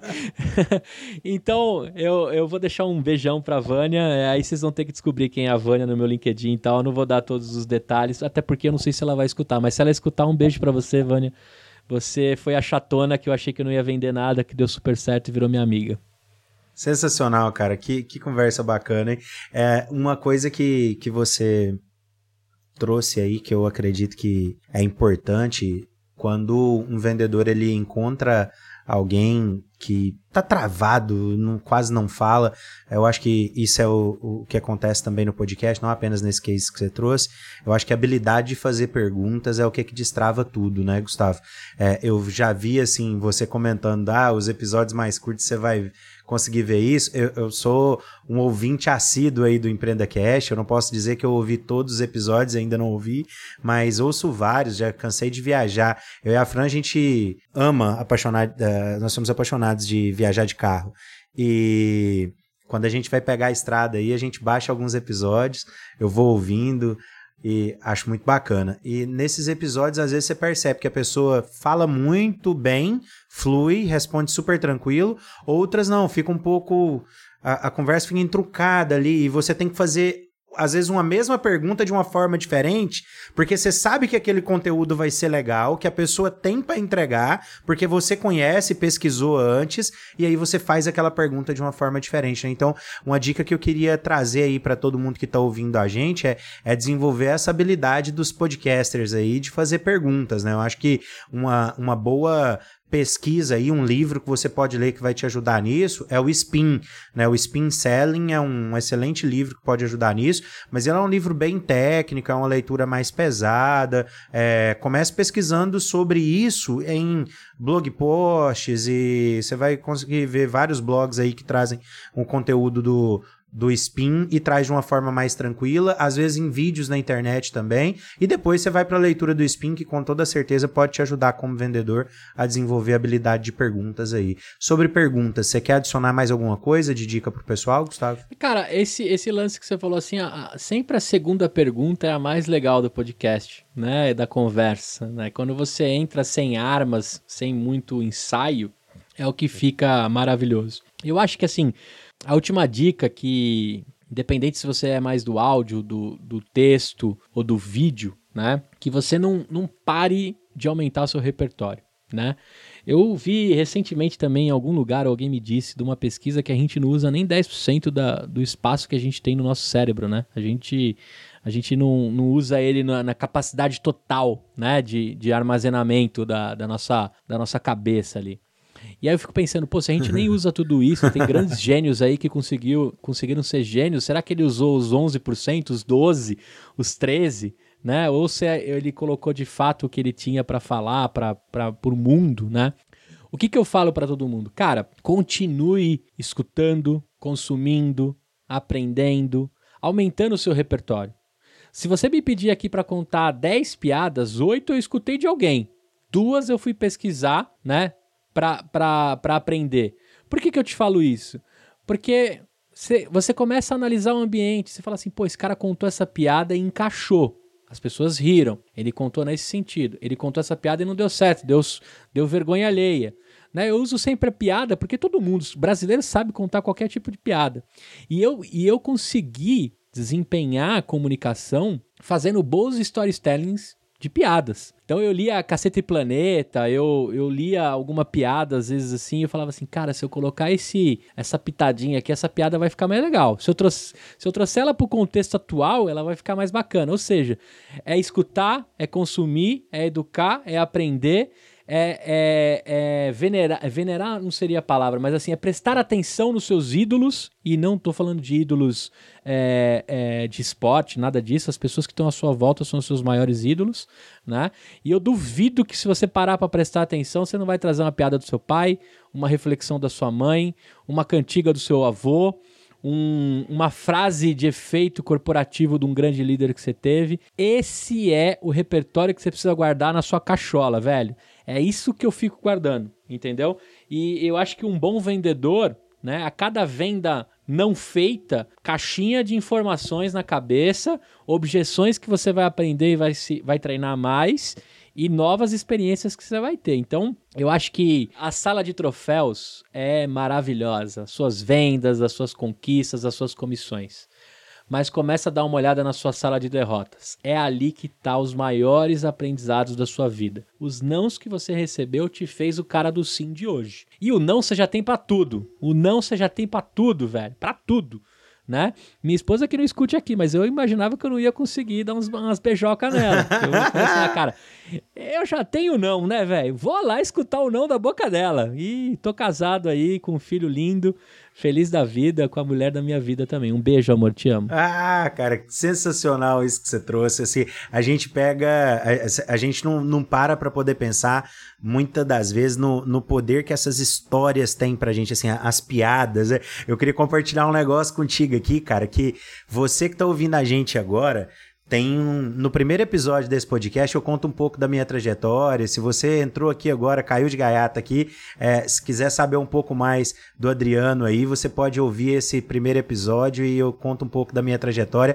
E o Gustavo participou da gravação desse episódio comigo, me orientou ali no início para dar uma destravada. A gente conversou muito. Então o Gustavo sabe muito sobre mim porque a gente trouxe coisas que nem tá ali porque foi cortado na edição. Mas tem uma coisa que eu não trouxe lá, cara, e, e é uma das das, das minhas vitórias, não tá nas derrotas. Uhum. eu fui campeão de um campeonato de piada, Gustavo. Eu fui campeão e no outro eu fui vice. No outro eu fui vice, perdi pra um amigo lá do Iporá, o Marco Aurélio. Tinha um campeonato de piada em Goiânia, cara, num bar que chamava Escritório do Chefe a gente arrebentava com as piadas lá, cara. E a gente contava a piada, o primeiro que a gente ganhou foi para poder ganhar chopp. A gente ganhou 500 chopps, cara. 500 chopps. Eu e o Mer... Aí o combinado era quem ganhasse, o prêmio era dos dois, né? Aí a gente levou todos os nossos amigos para beber por conta, cara. Foi irado. A gente bebeu animal, pra caramba. Animal. Foi muito legal. E o outro foi uma premiação em dinheiro, a gente dividiu. Aí foi o campeonato que ele ganhou, a gente dividiu o prêmio do primeiro e do segundo lugar, somou e dividiu. Foi muito legal legal. Na nossa quebradeira em Goiânia, sem dinheiro lá para fazer as coisas, a gente conseguiu no campeonato de piada tirar a grana da cachaça. Animal. Ah, agora, eu vou te falar, cara, se você estiver contratando um vendedor agora, pede pra ele contar a piada, porque se o cara for bom de contar piada, ele é bom para vender o seu produto, cara. Contar piada, saber o timing, ler as pessoas, escolher a melhor piada. Eu tô trazendo essa leveza e que legal que você contou isso, porque você é esse vendedor monstro do futuro que eu conheço mesmo. Tá explicado aí, cara. Sabe? Raciocínio rápido, leitura de ambiente, empatia, fazer a piada sem machucar as outras pessoas, né?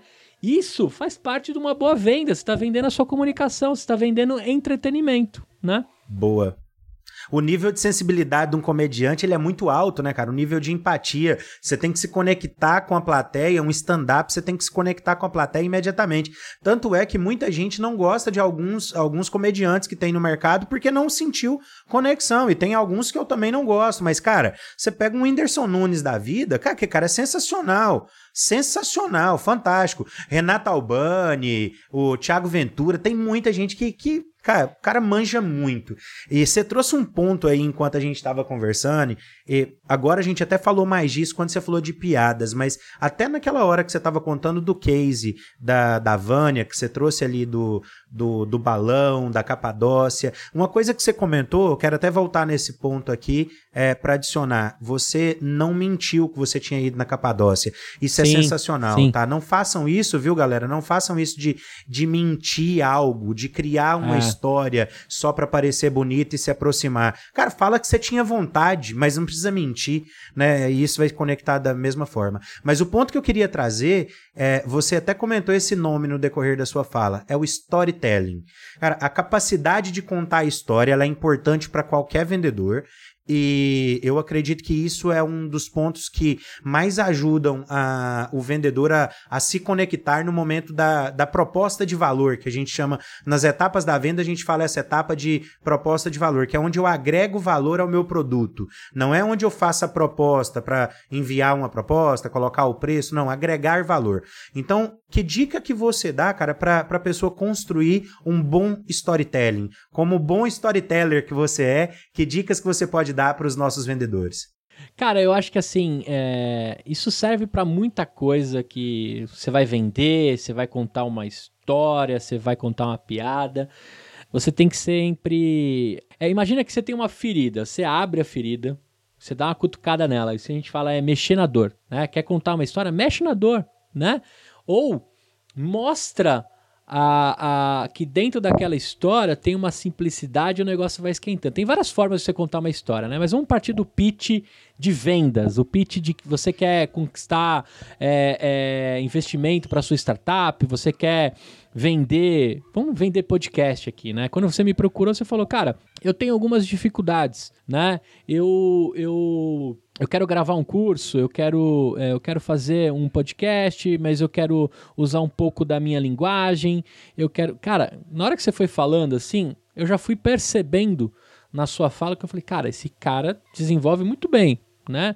Na hora de dar um oi, você já me deu um oi diferente, né? Você já veio com contexto. Aí eu comecei a falar assim, beleza, cara, eu acho que ele só tá precisando de um sim. Ele só precisa falar assim: "Vem, cara, você tá pronto para isso". Só que o seu próprio sim não tava valendo para você, que você já tava pronto para fazer o seu podcast, para dividir o seu conteúdo, né? Eu lembro de você falando assim: "Poxa, eu sou sempre convidado por outros IPOGs para ajudar numa força de vendas, para treinar uma galera nova, né?" eu falei: "Pô, o cara já é referência em treinamento. O cara já tem a didática animal. Ele só quer o meu sim. Ele só me, ele só me procurou para eu falar o sim para ele, né? Passava de um parceiro e um cara que te acolhesse para falar assim: meu amigo, se der errado, volta, o editor vai cortar e ninguém vai ficar sabendo. Né? Se não der certo, a gente muda a estratégia. Se você se, se mostrar muito vulnerável, não tem problema, você é esse Adriano, né? Então, na hora que a gente conversou ali, eu não estava pensando em te vender, eu estava pensando em te desbloquear. A venda é consequência do desbloqueio que rolou. Então, no storytelling, eu fui te contando eu falei assim, cara, deixa eu mostrar para ele. Eu também era um, um, um, cara que deu treinamento, que, que era requisitado para algumas coisas. Então, se eu contar um pouquinho da minha história, a partir desse momento você vestiu o meu sapato e eu vesti o seu. E a gente saiu do outro lado dizendo assim, cara, é isso. Talvez é, eu não precise de tudo isso que você falou, mas um pedaço disso aí eu quero começar. Foi ali que a gente acertou, né? Aí eu falei assim, cara, feito isso, eu vou contar para ele nas próximas reuniões como é que esse cara pode colocar o potencial dele ao máximo. Então, o que que eu, o que que eu dizendo? Se você lembrar da nossa conversa, tinha ali um, vamos mexer na dor, né? Organizar o conteúdo, tenho pouco tempo, sou um cara que, que cuido de uma filial, né? Empreendedor. Aí eu fui entendendo ali a sua dor. Eu falei, beleza, então o decorrer com ele é, eu vou dar uma cutucada junto com ele na dor e vamos partir para a solução e vamos partir para estourar champanhe. Então, se você no storytelling pega a dor, cutuca a dor, traz o remédio, põe o remédio e mostra a sensação que o remédio traz, isso é modelo hollywoodiano de contar histórias. Sabe a jornada do herói? A jornada do herói é essa, né? O cara vem ali de se ferrar, se ferrar, se ferrar, apanha, apanha, apanha, no final ele ganha. Né? Apanha, apanha, apanha, no final ele ganha. As pessoas gostam disso, o cérebro tá esperando, né? Por isso que tem final de vídeo que o, que o herói morre que a galera fica mega decepcionada, né? Ou que o vilão ganha, assim, quando o cara fora foge do contexto, né? Mas o cérebro das pessoas está esperando essa jornada do herói. Então, se você quer contar boas histórias, cara, veste o sapato do cara, entra na dor, cutuca a dor, mas traz o band-aid da parada, traz o, o, o remédio sabe? É assim que eu faço com tudo, cara. Se você pegar o Empreenda Cast, se você pegar o Bariátrica, se você pegar o Pediatra Cast, todos têm o conceito que é mostre a dor, mostra que você é ser humano igual, que você sofre igual, mas mostra a solução. No final a pessoa tem que se transformar. Aí que tá o segredo. Um bom storytelling transforma no final. A Disney faz isso com excelência. Não tem um filme da Disney Cara, não tem um filme da Disney que você não chora. Esse último, inclusive, eu preciso assistir do. Soul. Eu preciso assistir. Tá todo mundo me falando que é incrível. Fantástico, sensacional. O storytelling desse filme é maravilhoso, cara. Serve muito para vendedor e tá totalmente relacionado, pessoal, ao episódio que você vai encontrar lá na, no nosso podcast, ao episódio 5, que é a entrevista com Carlos Maciel, onde a gente fala de alta performance em vendas e um dos pontos a gente fala um pouco sobre propósito. Ele fala sobre propósito, a importância de você viver o propósito que você veio para viver. Cara, muito bonita a história, é um storytelling fantástico, realmente. Sim, cara, então, a Disney é campeã em contar histórias, né? Eu nem sou especialista em storytelling, tá? Tudo isso aí eu aprendi das coisas que eu vou testando na vida, vai encaixando e cada vez eu vou mudando um pouco e o mundo vai evoluindo, eu vou arrumando o meu repertório. Mas eu acho que se você focar nesse lance assim de entender a dor do cara, né? Por que, que ele tá procurando o seu produto? Por que, que ele é um lead que preencheu um formulário? Tenta entender o porquê, não porque você quer vender, né? E eu, eu tenho certeza que quando você entra na história do cara, cara, é impressionante. Eu caio direto, cara. Eu caio direto nesses caras que usam o storytelling, mas eles não estão me, me enganando. Talvez eles entenderam ali que, ó, esse cara precisa disso. Vem cá, vem cá, Gustavo, vem cá que eu vou te acolher, vou te vender um negocinho aqui que você precisa, né? Quem nunca apareceu com algo que tá no guarda-roupa ou comprou na China que não precisava, mas que alguém te convenceu pelo, né? Todo mundo tem um, um, um, item maluco em casa, né? Não, não, comprei um trompete ainda, mas, cara, eu já comprei várias coisas que eu não precisava, mas o cara me convenceu que eu precisava ali. E no final eu olho e falo assim, cara, isso aqui tem um. Por trás tem uma história que o cara me contou, velho. Eu nunca, vou, nunca soprei essa flauta, mas ele me fez comprar, entendeu? Ó, eu vou te contar um sonho de aquisição que eu tenho. Aquisição é, idiota e sem necessidade que eu tenho, mas eu ainda vou comprar. E, e, se o vendedor que vende isso estiver nos ouvindo agora, é só me ligar, cara. Eu sou um lead quente, tá? Eu sou um prospect assim, prontinho para poder comprar. O dinheiro tá aqui na gibeira, só ouvindo a conversa. cara, eu tenho vontade de comprar um gongo chinês para poder aquele que bate pá, só para poder comemorar quando a gente estiver fazendo matrícula. Eu morro de vontade de ter um desses lá na sala do comercial para na hora que a gente fizer a matrícula a gente já comemorar. E fica a dica para você que tá ouvindo, se você não comemora as pequenas vitórias, cara, o universo não manda coisa é grande, viu? Você tem que comemorar o pequeno pro universo te mandar em dobro.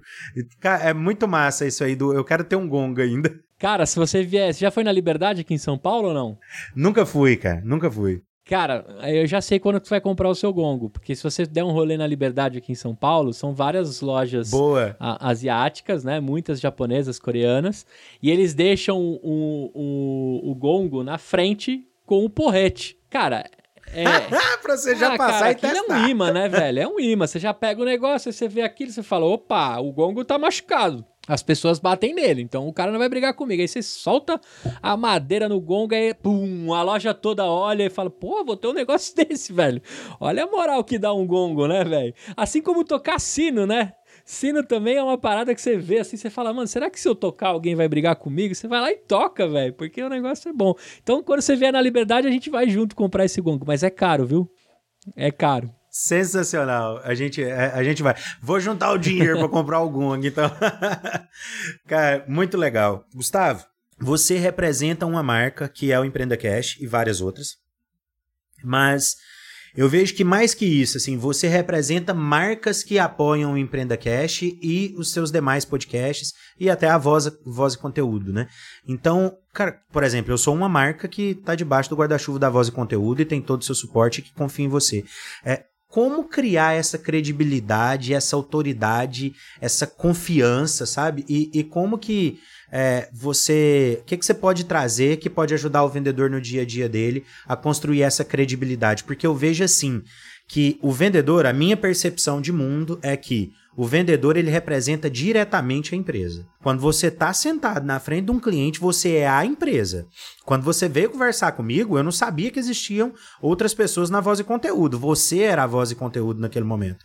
Quando o Felipe Mux vem conversar comigo, que é seu sócio, para a gente tratar de questões relacionadas à edição e tudo, naquele momento ele é a voz para mim, né? Então, quando um consultor nosso aqui passa a mão no telefone para ligar, ele é o IPOG. Ele é o IPOG e ele tem que trazer toda a credibilidade da marca e ele não pode é, diminuir isso, né? Como que você faz para construir isso e gerar toda essa relevância que você gera com o Empreenda Cash? Cara, se você vê os merchans, né? É, alguns merchans lá estão gravados, mas todos eles foram feitos numa única tentativa e o que eu estava sentindo no momento, né?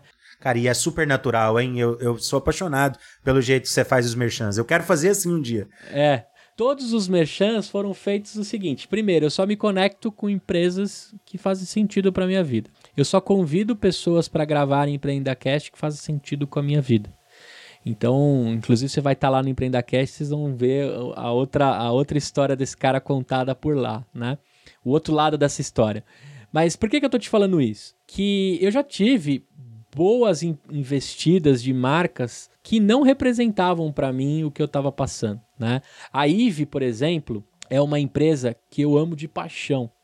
O cara me mandou um, um, uma chamada no LinkedIn mostrando e eu lembro até hoje. O Marcelo disse assim: ó, eu sou eu sou o Nespresso da limpeza. Eu mando as cápsulas para sua casa e você limpa a sua casa. E aí esse pitch eu olhei e falei assim: tá legal, mas pô, o cara ainda, o cara ainda polui o ambiente, né? O meio ambiente, porque ele fica mandando as cápsulas e tal. Aí eu fui trocar ideia com ele, ele explicou: não, a gente faz toda a engenharia reversa para as cápsulas voltarem e tal. Aí eu falei: porra, animal. Vamos conversar, vamos fazer um Empreenda Cash? Aí eu fiz. Aí eu conheci o cara. Aí, cara, me conectei com a marca. Me conectei com o CPF que estava por trás daquele CNPJ. A partir desse momento, fazer o merchan para mim foi a coisa mais fácil do mundo. O dia que ele chegou para mim e falou assim: "Cara, eu quero apoiar seu projeto". Eu falei, mas é pra já, velho. Vou fazer o merchan agora.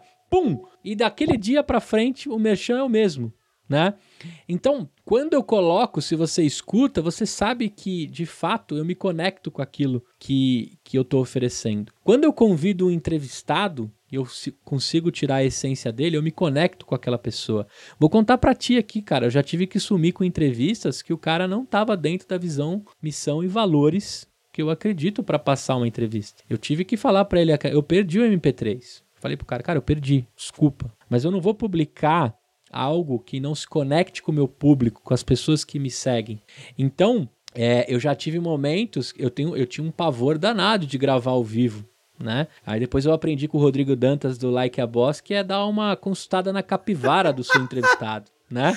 É, talvez essa expressão, não sei se você sabe que é dar uma olhada na capivara, né? Mas Muito puxa boa. a capivara do cara antes de convidar ele para sentar, né? Porque é, nem sempre quem tá ali transmitindo a comunicação tá alinhado na sua frequência. Eu errei poucas vezes, né? Tem mais de 100. Tem um MBA gravado no Empreenda Cash. Isso que eu falo para todo mundo, né? Eu sou especialista em empreendedorismo. Sensacional, cara. Com várias empresas quebradas que eu acumulo de todos os meus entrevistados. Mas, cara, a partir do momento que você se conecta com a pessoa, que é a mesma frequência, fica muito transparente, muito límpido para todo mundo que aquilo é real, né? Por isso que eu morria de medo, eu tive que fazer terapia, Adri. Eu achava que vender para minha comunidade alguma coisa era pecado. Que eu ficava isso, pensando cara. assim, cara, eu vou tentar vender coisas pros meus sonhadores, mano, mas que sacana que eu vou ser, né? E aí eu fiz terapia, hoje tá superado isso, inclusive parabéns a todos os psicólogos e terapeutas que conseguem tirar algumas sombras que a nossa vida a gente carrega, né? Boa. Parabéns, amor. Parabéns, Fran. Um beijo pra Fran também.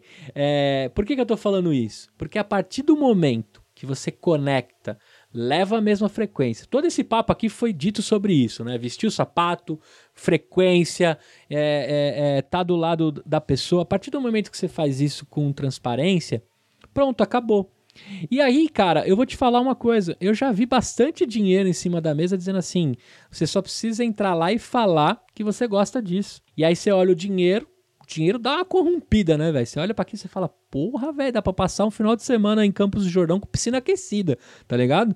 Aí você fala assim, pô, mas não dá, cara, eu vou ter que falar um negócio que eu não acredito, velho. E o cara que tá do outro lado, ele me conhece. Se ele pegar a primeira engasgada que eu der, ele vai falar assim, Gustavo tá fazendo um negócio que ele não acredita.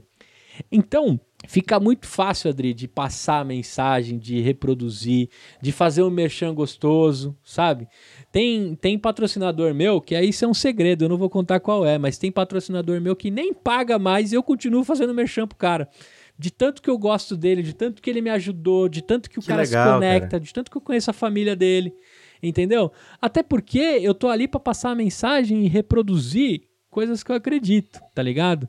Então, eu acho que o vendedor ou a pessoa que está construindo autoridade, se conseguir levar isso, eu posso te dizer o seguinte: tem uma parada que meu pai me ensinou desde de garoto. E eu falei que eu ia usar trechos de todo mundo que eu aprendi na minha vida, inclusive meu pai. Cara, se você se você encosta o travesseiro, a cabeça no travesseiro, e você não tem dificuldade para dormir, quer dizer que você tá leve. Cara, estar leve é não mentir, é não fazer sacanagem com a família, com a sua esposa, é não vender coisas que você não acredita, é você não, não mentir para uma criança Falar a verdade mesmo. Aqui em casa, meu moleque sabe tudo. A gente às vezes esconde algumas informações, mas a gente não mente. Então, se você praticar isso na sua vida, você leva a vida com leveza. Por isso que, cara, na Sul América me deixaram ser quem eu era, me deixaram ser o Gustavo Leve. Né? Eu fui me formar lá porque os caras me, me praticamente me matricularam na faculdade. Né? Eles falavam assim, cara, você vai fazer faculdade, velho. Eu falava, não, cara, eu não quero fazer faculdade. Os caras, você vai fazer faculdade. Eu, e eu falava assim, galera, desculpa, tem algumas coisas aí que vocês estão falando que eu não sei, eu não fiz faculdade né? Eu brincava com eles. Mas por que, que eu tô falando isso? Isso era leveza, cara. Eu não me escondia por trás de título, de doutorado, de porra nenhuma, velho. Sensacional. Entendeu? E eu acho que isso que todo mundo precisa. Eu sinto essa leveza em você, não é à toa que a gente se conectou muito fácil. Eu sinto essa leveza com todos os meus amigos, com os sócios que eu convido, né, para participar de mim, é, para participar comigo. Então acho que a melhor essência para você construir uma autoridade e as pessoas comprarem sem nem você terminar o pitch, né? Que é felizmente eu estou vivendo disso, né? Hoje eu ainda não peguei no telefone para vender ativamente a voz e conteúdo, tudo foi por indicação, né? E tô, talvez estou vivendo um momento que eu nunca imaginei na minha vida. E tudo isso é fruto da construção de uma autoridade, de uma vida leve, sacou? Eu acho que isso é a melhor parte.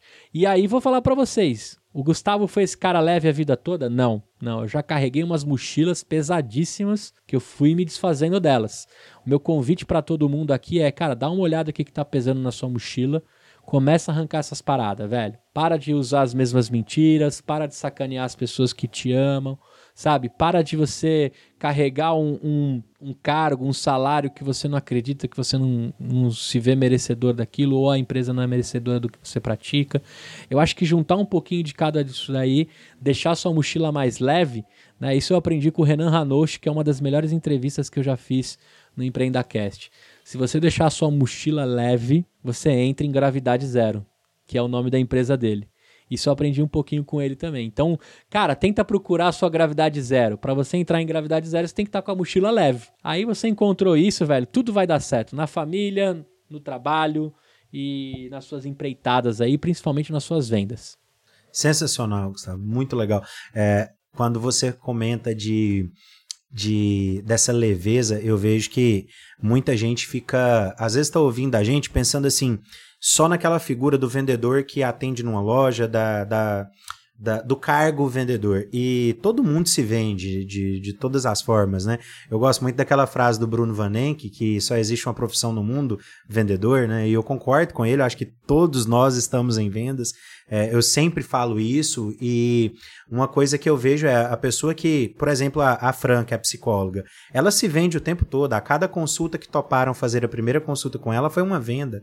A cada paciente que decidiu continuar fazendo tratamento com ela é uma venda recorrente, né? E uma credibilidade comprada, né? Exatamente. Então, um fisioterapeuta, todas essas pessoas, é para eles venderem, eles têm que acreditarem e por isso você tem que se envolver com projetos que fazem sentido. Eu comento que, graças a Deus, que no IPOG a gente vende educação e é um projeto maravilhoso de se vender. É, nada contra, mas eu não conseguiria vender, por exemplo, cigarro. Não é algo que, que eu gostaria de estar tá vendendo, mas cada um tem que, se, tem que encontrar algo com que se conecta, com que consegue fazer dar certo, né? Se você tem um projeto por trás e que faz sentido, pô, voa, né? E pra gente, partindo já praticamente pro nosso final, Gustavo, eu queria que você trouxesse para mim uma, um ponto que eu vejo que você chegou a comentar dessa, desse cuidado com, com a audiência.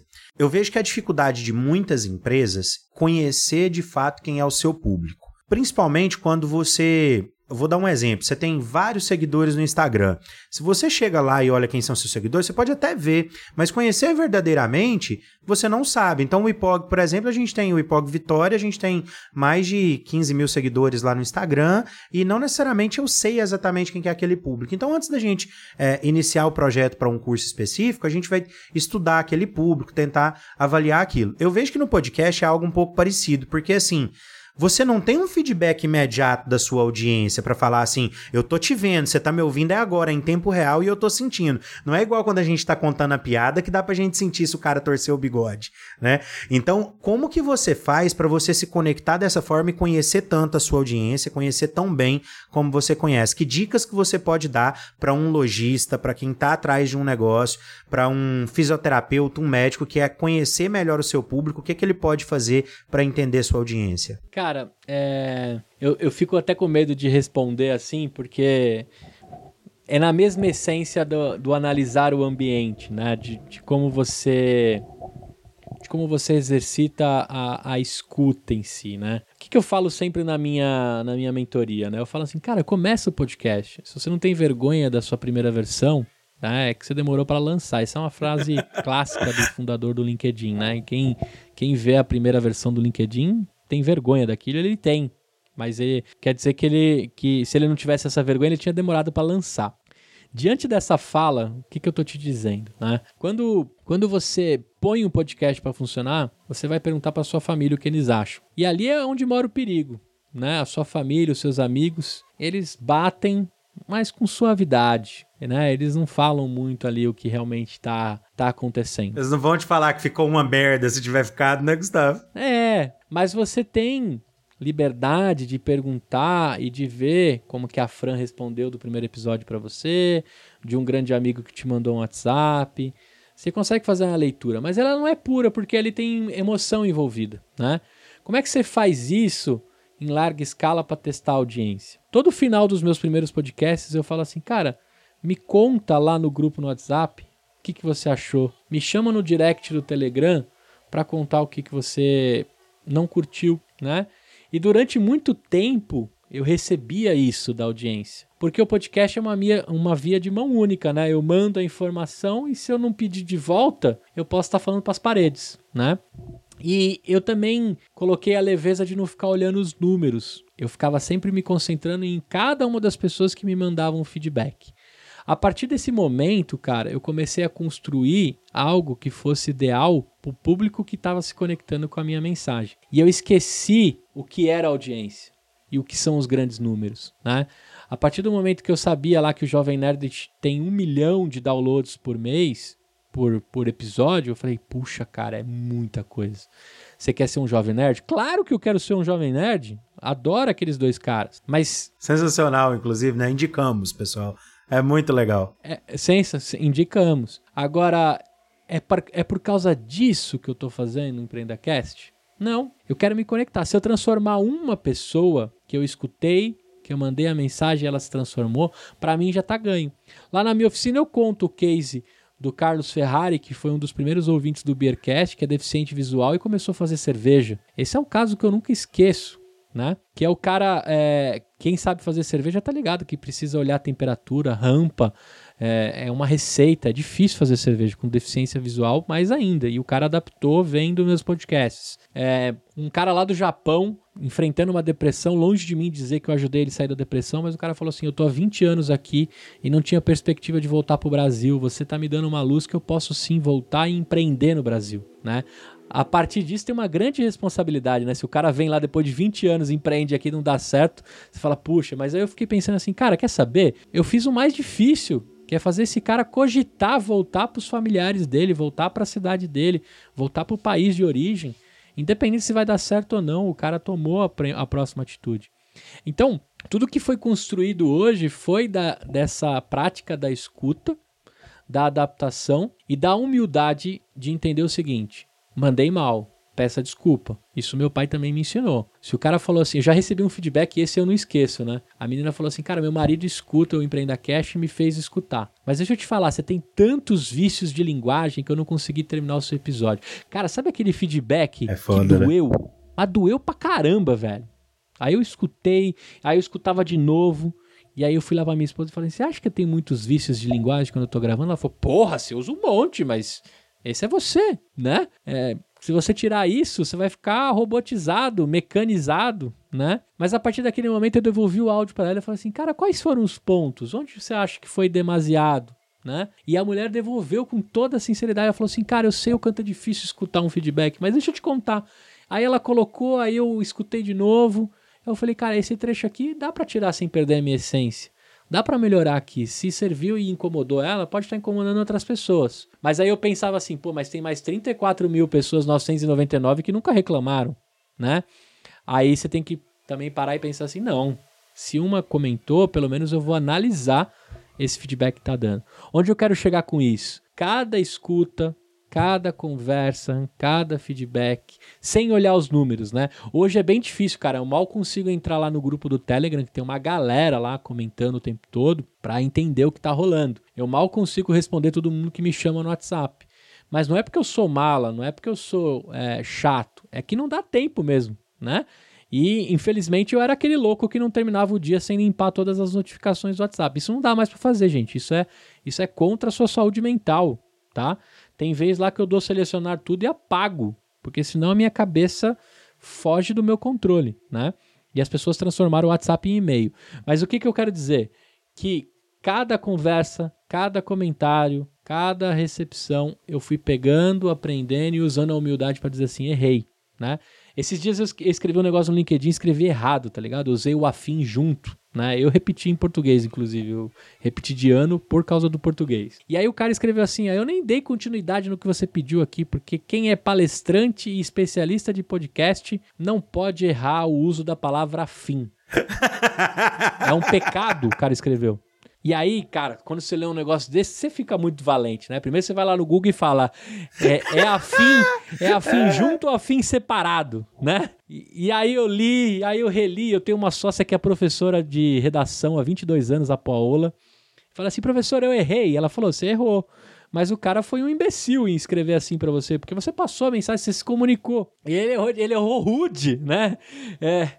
E aí, cara, sabe como foi que eu respondi? Antes mesmo de ter falado com a Paola tal, o cara falou que era um pecado. Aí eu respondi assim, cara, perdoe-me pelo pecado, né?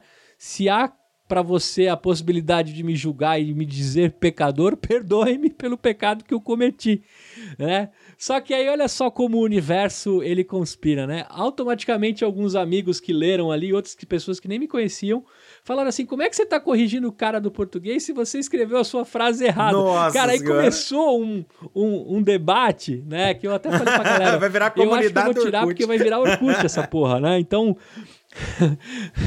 vai virar comunidade. Mas onde eu quero chegar, né? Pô, a cada, a cada feedback, a cada conversa, a cada toque que as pessoas dão, que dão com palavras ou com sinais, você precisa pegar, mastigar, Boa. digerir, aprender e evoluir, né? Consigo fazer isso a vida toda? Não. Às vezes aqui em casa sai uns pau daqueles pesado, né? Mas eu acho que isso que mantém a gente viva, né? As diferenças também que faz a, a, as, os grandes lances da vida e da, da família que você constrói. Mas eu acho que se você exercitar bem isso como vendedor, né? Conversa sempre com um cliente que cancelou, parece tão óbvio isso, né? Mas pergunta pro cara, cara, por que, que você cancelou? É dinheiro? É abordagem? Eu larguei a sua mão no momento que você mais precisava? Porque tem vendedor que faz isso, né? Acho que isso é um grande pecado, largar a mão do cliente na hora que ele mais precisa. Né? Eu lembro num caso que você contou aqui, as pessoas vão voltar em algum podcast, que o cara te ligou e disse assim, velho, eu não tenho grana para continuar o curso. E você deu uma alternativa pro cara, né? A hora que ele mais precisava da mão, o que, que você fez? Você apertou a porra da mão, né? Então, eu acho que. Não, que mané da mão, me dá um abraço, né? Foi isso aí. Foi... É, me dá um abraço. Eu acho que isso, cara, se você trouxer as relações humanas por trás da venda, existe uma troca. Você vai me dar X de dinheiro por mês aqui na Voz Conteúdo, eu vou te entregar algo do outro lado. Mas se eu não te entregar com a mesma frequência que você investe no seu sonho, a gente está desequalizado, né?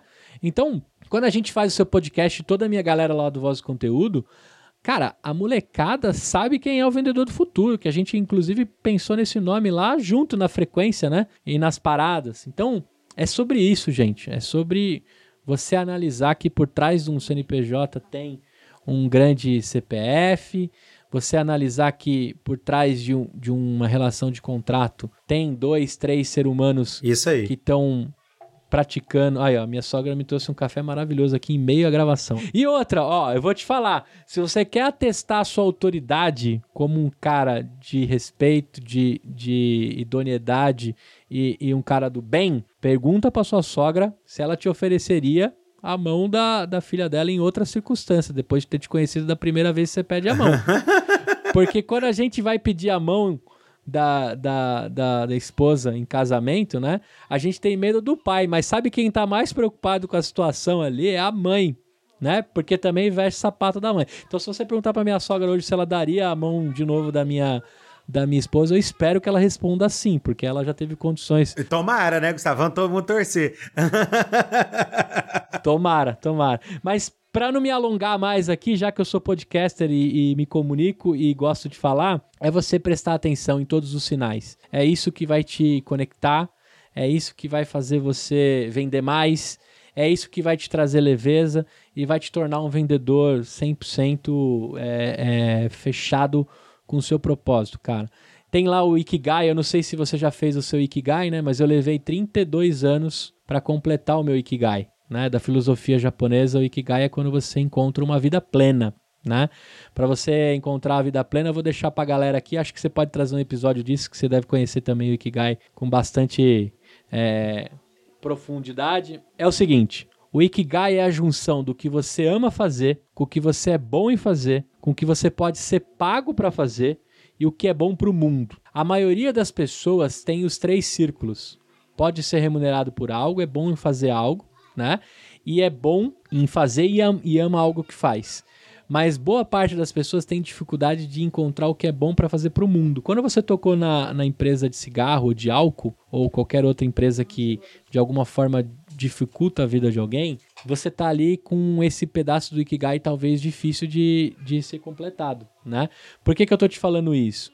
Porque talvez uma empresa de tabaco, você não tá fazendo bem nenhum para o mundo, né? Agora no IPOG, você transforma as pessoas por meio da educação. O seu círculo ali, e dá para saber, e dá para ver a paixão que você fala do IPOG, dá para sentir que você tá com o seu Ikigai completo. Tenho certeza que esse vendedor que tá aí ama o que você faz, você é bom pra caramba em fazer isso, você tá sendo pago para fazer isso, tanto é que é sócio, e o que você faz pelo IPOG é bom pro mundo. Quando eu aprendi isso, cara, com a grande filosofia japonesa e tive o prazer de visitar o Japão, que é um um lugar incrível. Eu queria guardar todos os japonesinhos num, numa caixinha e trazer para o Brasil. Eu, eu passei a levar essa leveza, a vender com essa transparência e a tocar minha vida aqui, que eu não sei quantas vidas eu tenho. Se eu volto para cá, não volto. Se eu, na... se eu vou nascer em outro lugar, eu não sei. Mas eu sei o seguinte, velho. Tem que viver essa parada agora. Bora viver agora que esse aqui é certeza, né, Gustavo? Esse aqui é certeza, velho. Tente encontrar o seu Ikigai, velho. Se você tá levantando Começou o Fantástico domingo, tá te dando um desespero, uma amargura para começar a segunda-feira. Seu Ikigai não tá alinhado, velho. Vai procurar o seu Ikigai. Isso vai te trazer leveza, vai te trazer um pai melhor, um vendedor melhor e vai te tornar um podcaster melhor também, se você quiser viver do mundo do podcast. Se quiser, fala comigo que eu te ajudo. Perfeito, cara. Fala com esse cara que ele manja dos Paranauê, cara. Cara, sensacional nossa conversa até agora e a gente caminhando realmente para o fim. Eu queria te contar uma coisa que talvez você ainda não saiba. A gente tem um quadro muito especial aqui, que é o quadro De Volta para o Futuro.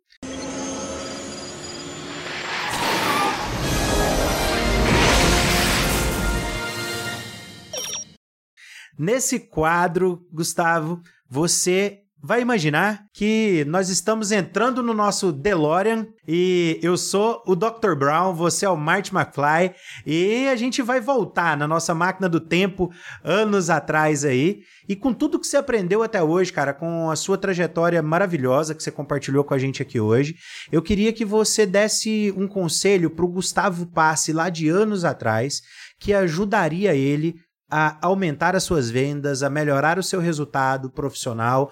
Que conselho que seria esse que pode ajudar a galera que está tá nos ouvindo aqui agora? Primeiro eu ia te falar que o problema do carro era só o capacitor, né, do que trouxe a gente. Sensacional. né? é, eu, ia te, eu ia ter que te falar isso. Mas eu acho que se a gente fosse aí, eu brinco com a minha galera, com os meus sócios, que às vezes eu recebo umas ligações do futuro, né? Vou, vou usar o seu quadro para dizer assim: pô, Gustavo, tenha calma, cara evangelizar mercados tem os seus preços, né? Hoje, muito mais do que vender podcast, eu preciso explicar o que é podcast, né? E às vezes eu fico naquela, poxa, cara, será que eu tenho como carregar esse fardo de evangelizar, né, 210 milhões de brasileiros sobre um tema, né? Ao mesmo tempo me dá aquela vontade de dizer assim, pode ser que você seja um dos pioneiros, né, que vai pegar um a um para contar. E às vezes eu me perco nesse lance.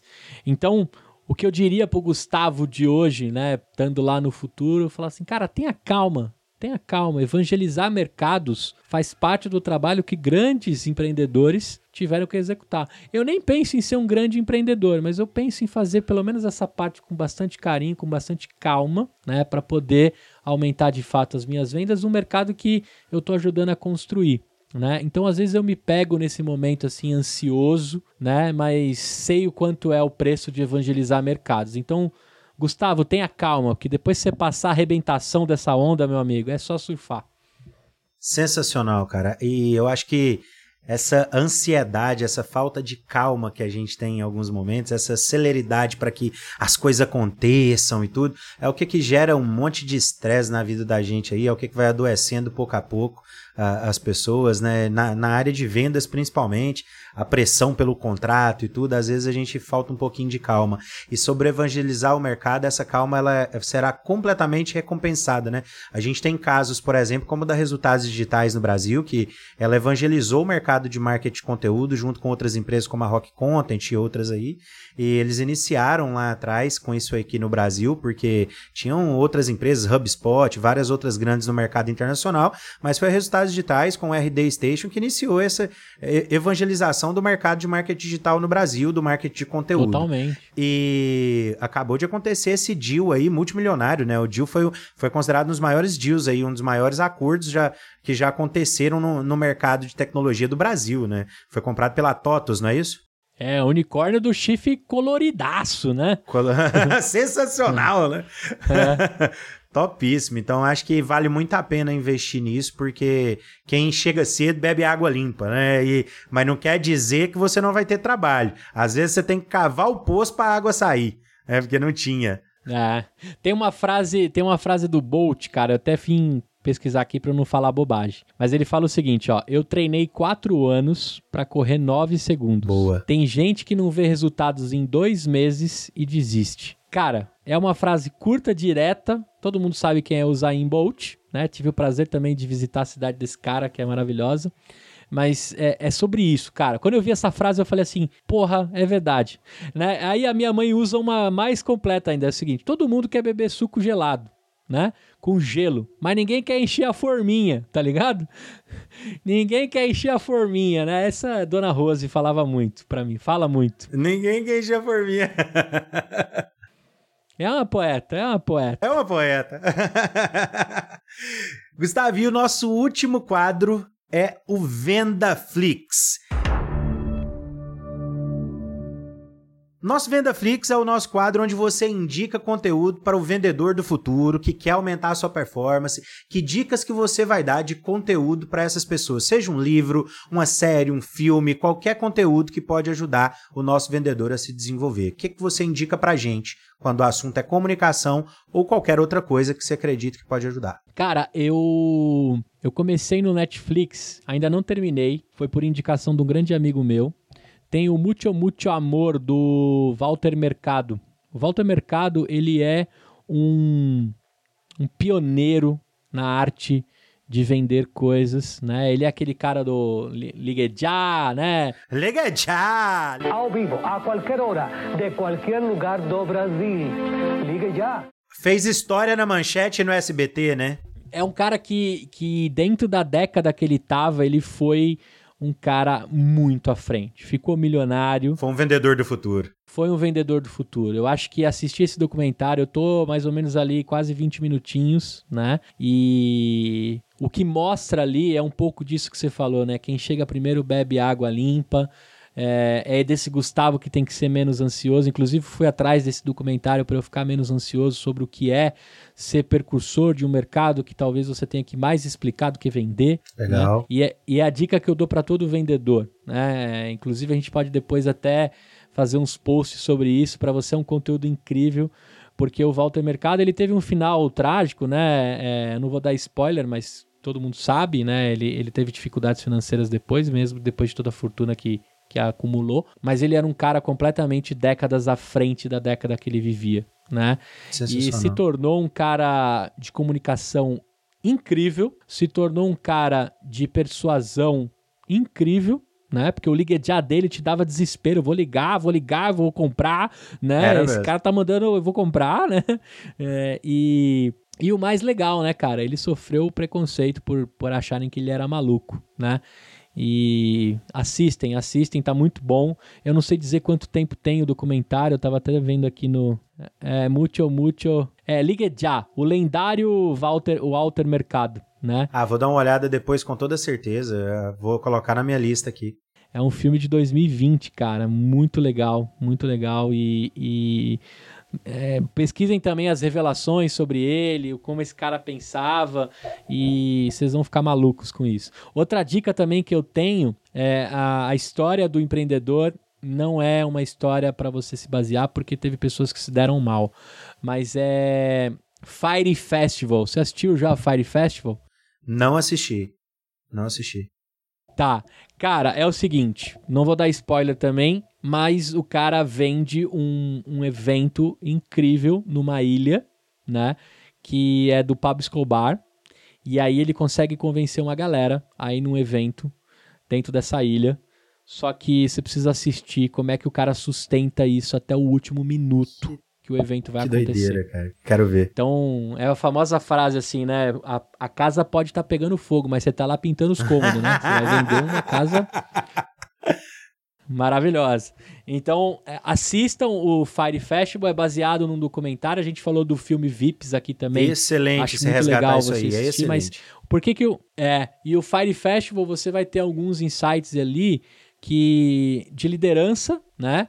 E, e de acreditar numa parada mesmo que você saiba que vai dar ruim. Por trás daquilo tem uma sacanagem? Sim, eu não quero que você se agarre na mensagem que é passado, mas sim no controle emocional e no acreditar que o principal cara do filme, do documentário, sustenta o tempo todo. Eu acho aquilo maluco, assim. Se ele tivesse usado pro bem, ele teria sido um cara com certeza multimilionário e não teria acontecido algumas coisas que aconteceram lá. Então, documentário do Walter Mercado e o, e o Fire Festival. O Fire Festival e o Vips. É, o Vips eu vou até rever, cara, porque eu já assisti com, com o Wagner Moura como ator principal, né? Eu assisti o documentário. O documentário é mais legal, cara, porque mostra as pessoas contando assim: ele me fez entrar no avião e eu nem sabia que ele não sabia pilotar avião. Assim, vocês precisam assistir, porque é muito foda, cara. Marcelo. Puxa, esqueci o nome dele. Eu esqueci o nome também. Sensacional é, aquele filme. Mas vale muito, muito a pena. É, e o Wagner Moura é um atorzão, né, cara? Atorzaço, então não tem como, velho. Não tem como perder. Sensacional. Gustavo, Cara, muito obrigado pela oportunidade de, de conversar com os nossos vendedores do futuro, com essa galera que está buscando empreender e vender mais nos seus negócios, com essa galera que empreende dentro de outras empresas aí, trazendo dinheiro para dentro do negócio, fazendo a máquina girar. E eu tenho certeza que você trouxe muito conteúdo legal aí, vários insights bacanas para a gente poder melhorar a nossa comunicação aí. Para mim foi riquíssimo, foi um prazer enorme. Eu queria que agora, cara, você trouxesse aí suas considerações finais, suas redes sociais, como que essas pessoas podem te encontrar por aí e também é, dos seus projetos aí, como que, que essas pessoas podem se conectar contigo, o que que tá rolando nesse momento que pode ser legal para essa galera. Fala um pouco aí.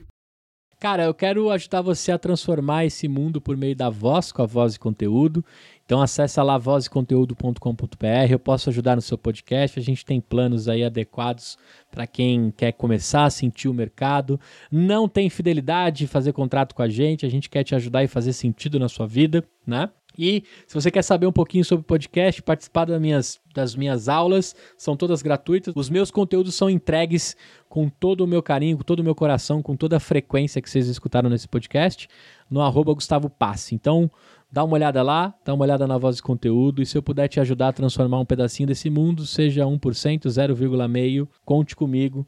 E eu vou fechar aqui com uma frase de uma mulher que eu adoro, Isabela Secato, Poder da Colaboração, que é o seguinte: se alguém colaborar com você, revide. E eu tô revidando aqui toda a sua colaboração comigo. Daqui a pouco você tá lá no EmpreendaCast, que a gente vai contar o seu lado também da história. Que legal, cara. E obrigado pelo convite. Para mim vai ser uma honra, assim, não sei nem dizer do tamanho, porque eu sou fã do EmpreendaCast há um bom tempo. Obrigado mesmo, Gustavo.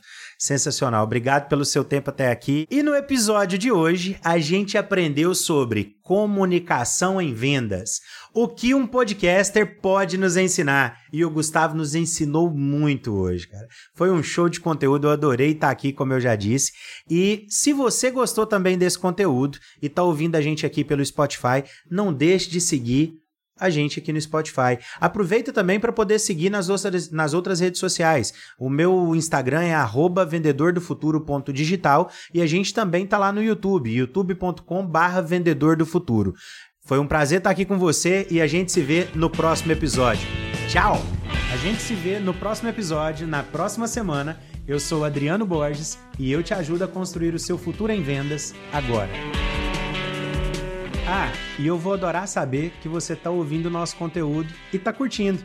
Então, tira um print aí da sua tela se você curtiu e posta no seu story ali no Instagram, me marca, arroba vendedordofuturo.digital. E se você quiser saber as novidades que a gente vai trazer por aí, acesse também o nosso site, vendedordofuturo.com.br. Vem muita coisa legal por aí. Te vejo lá.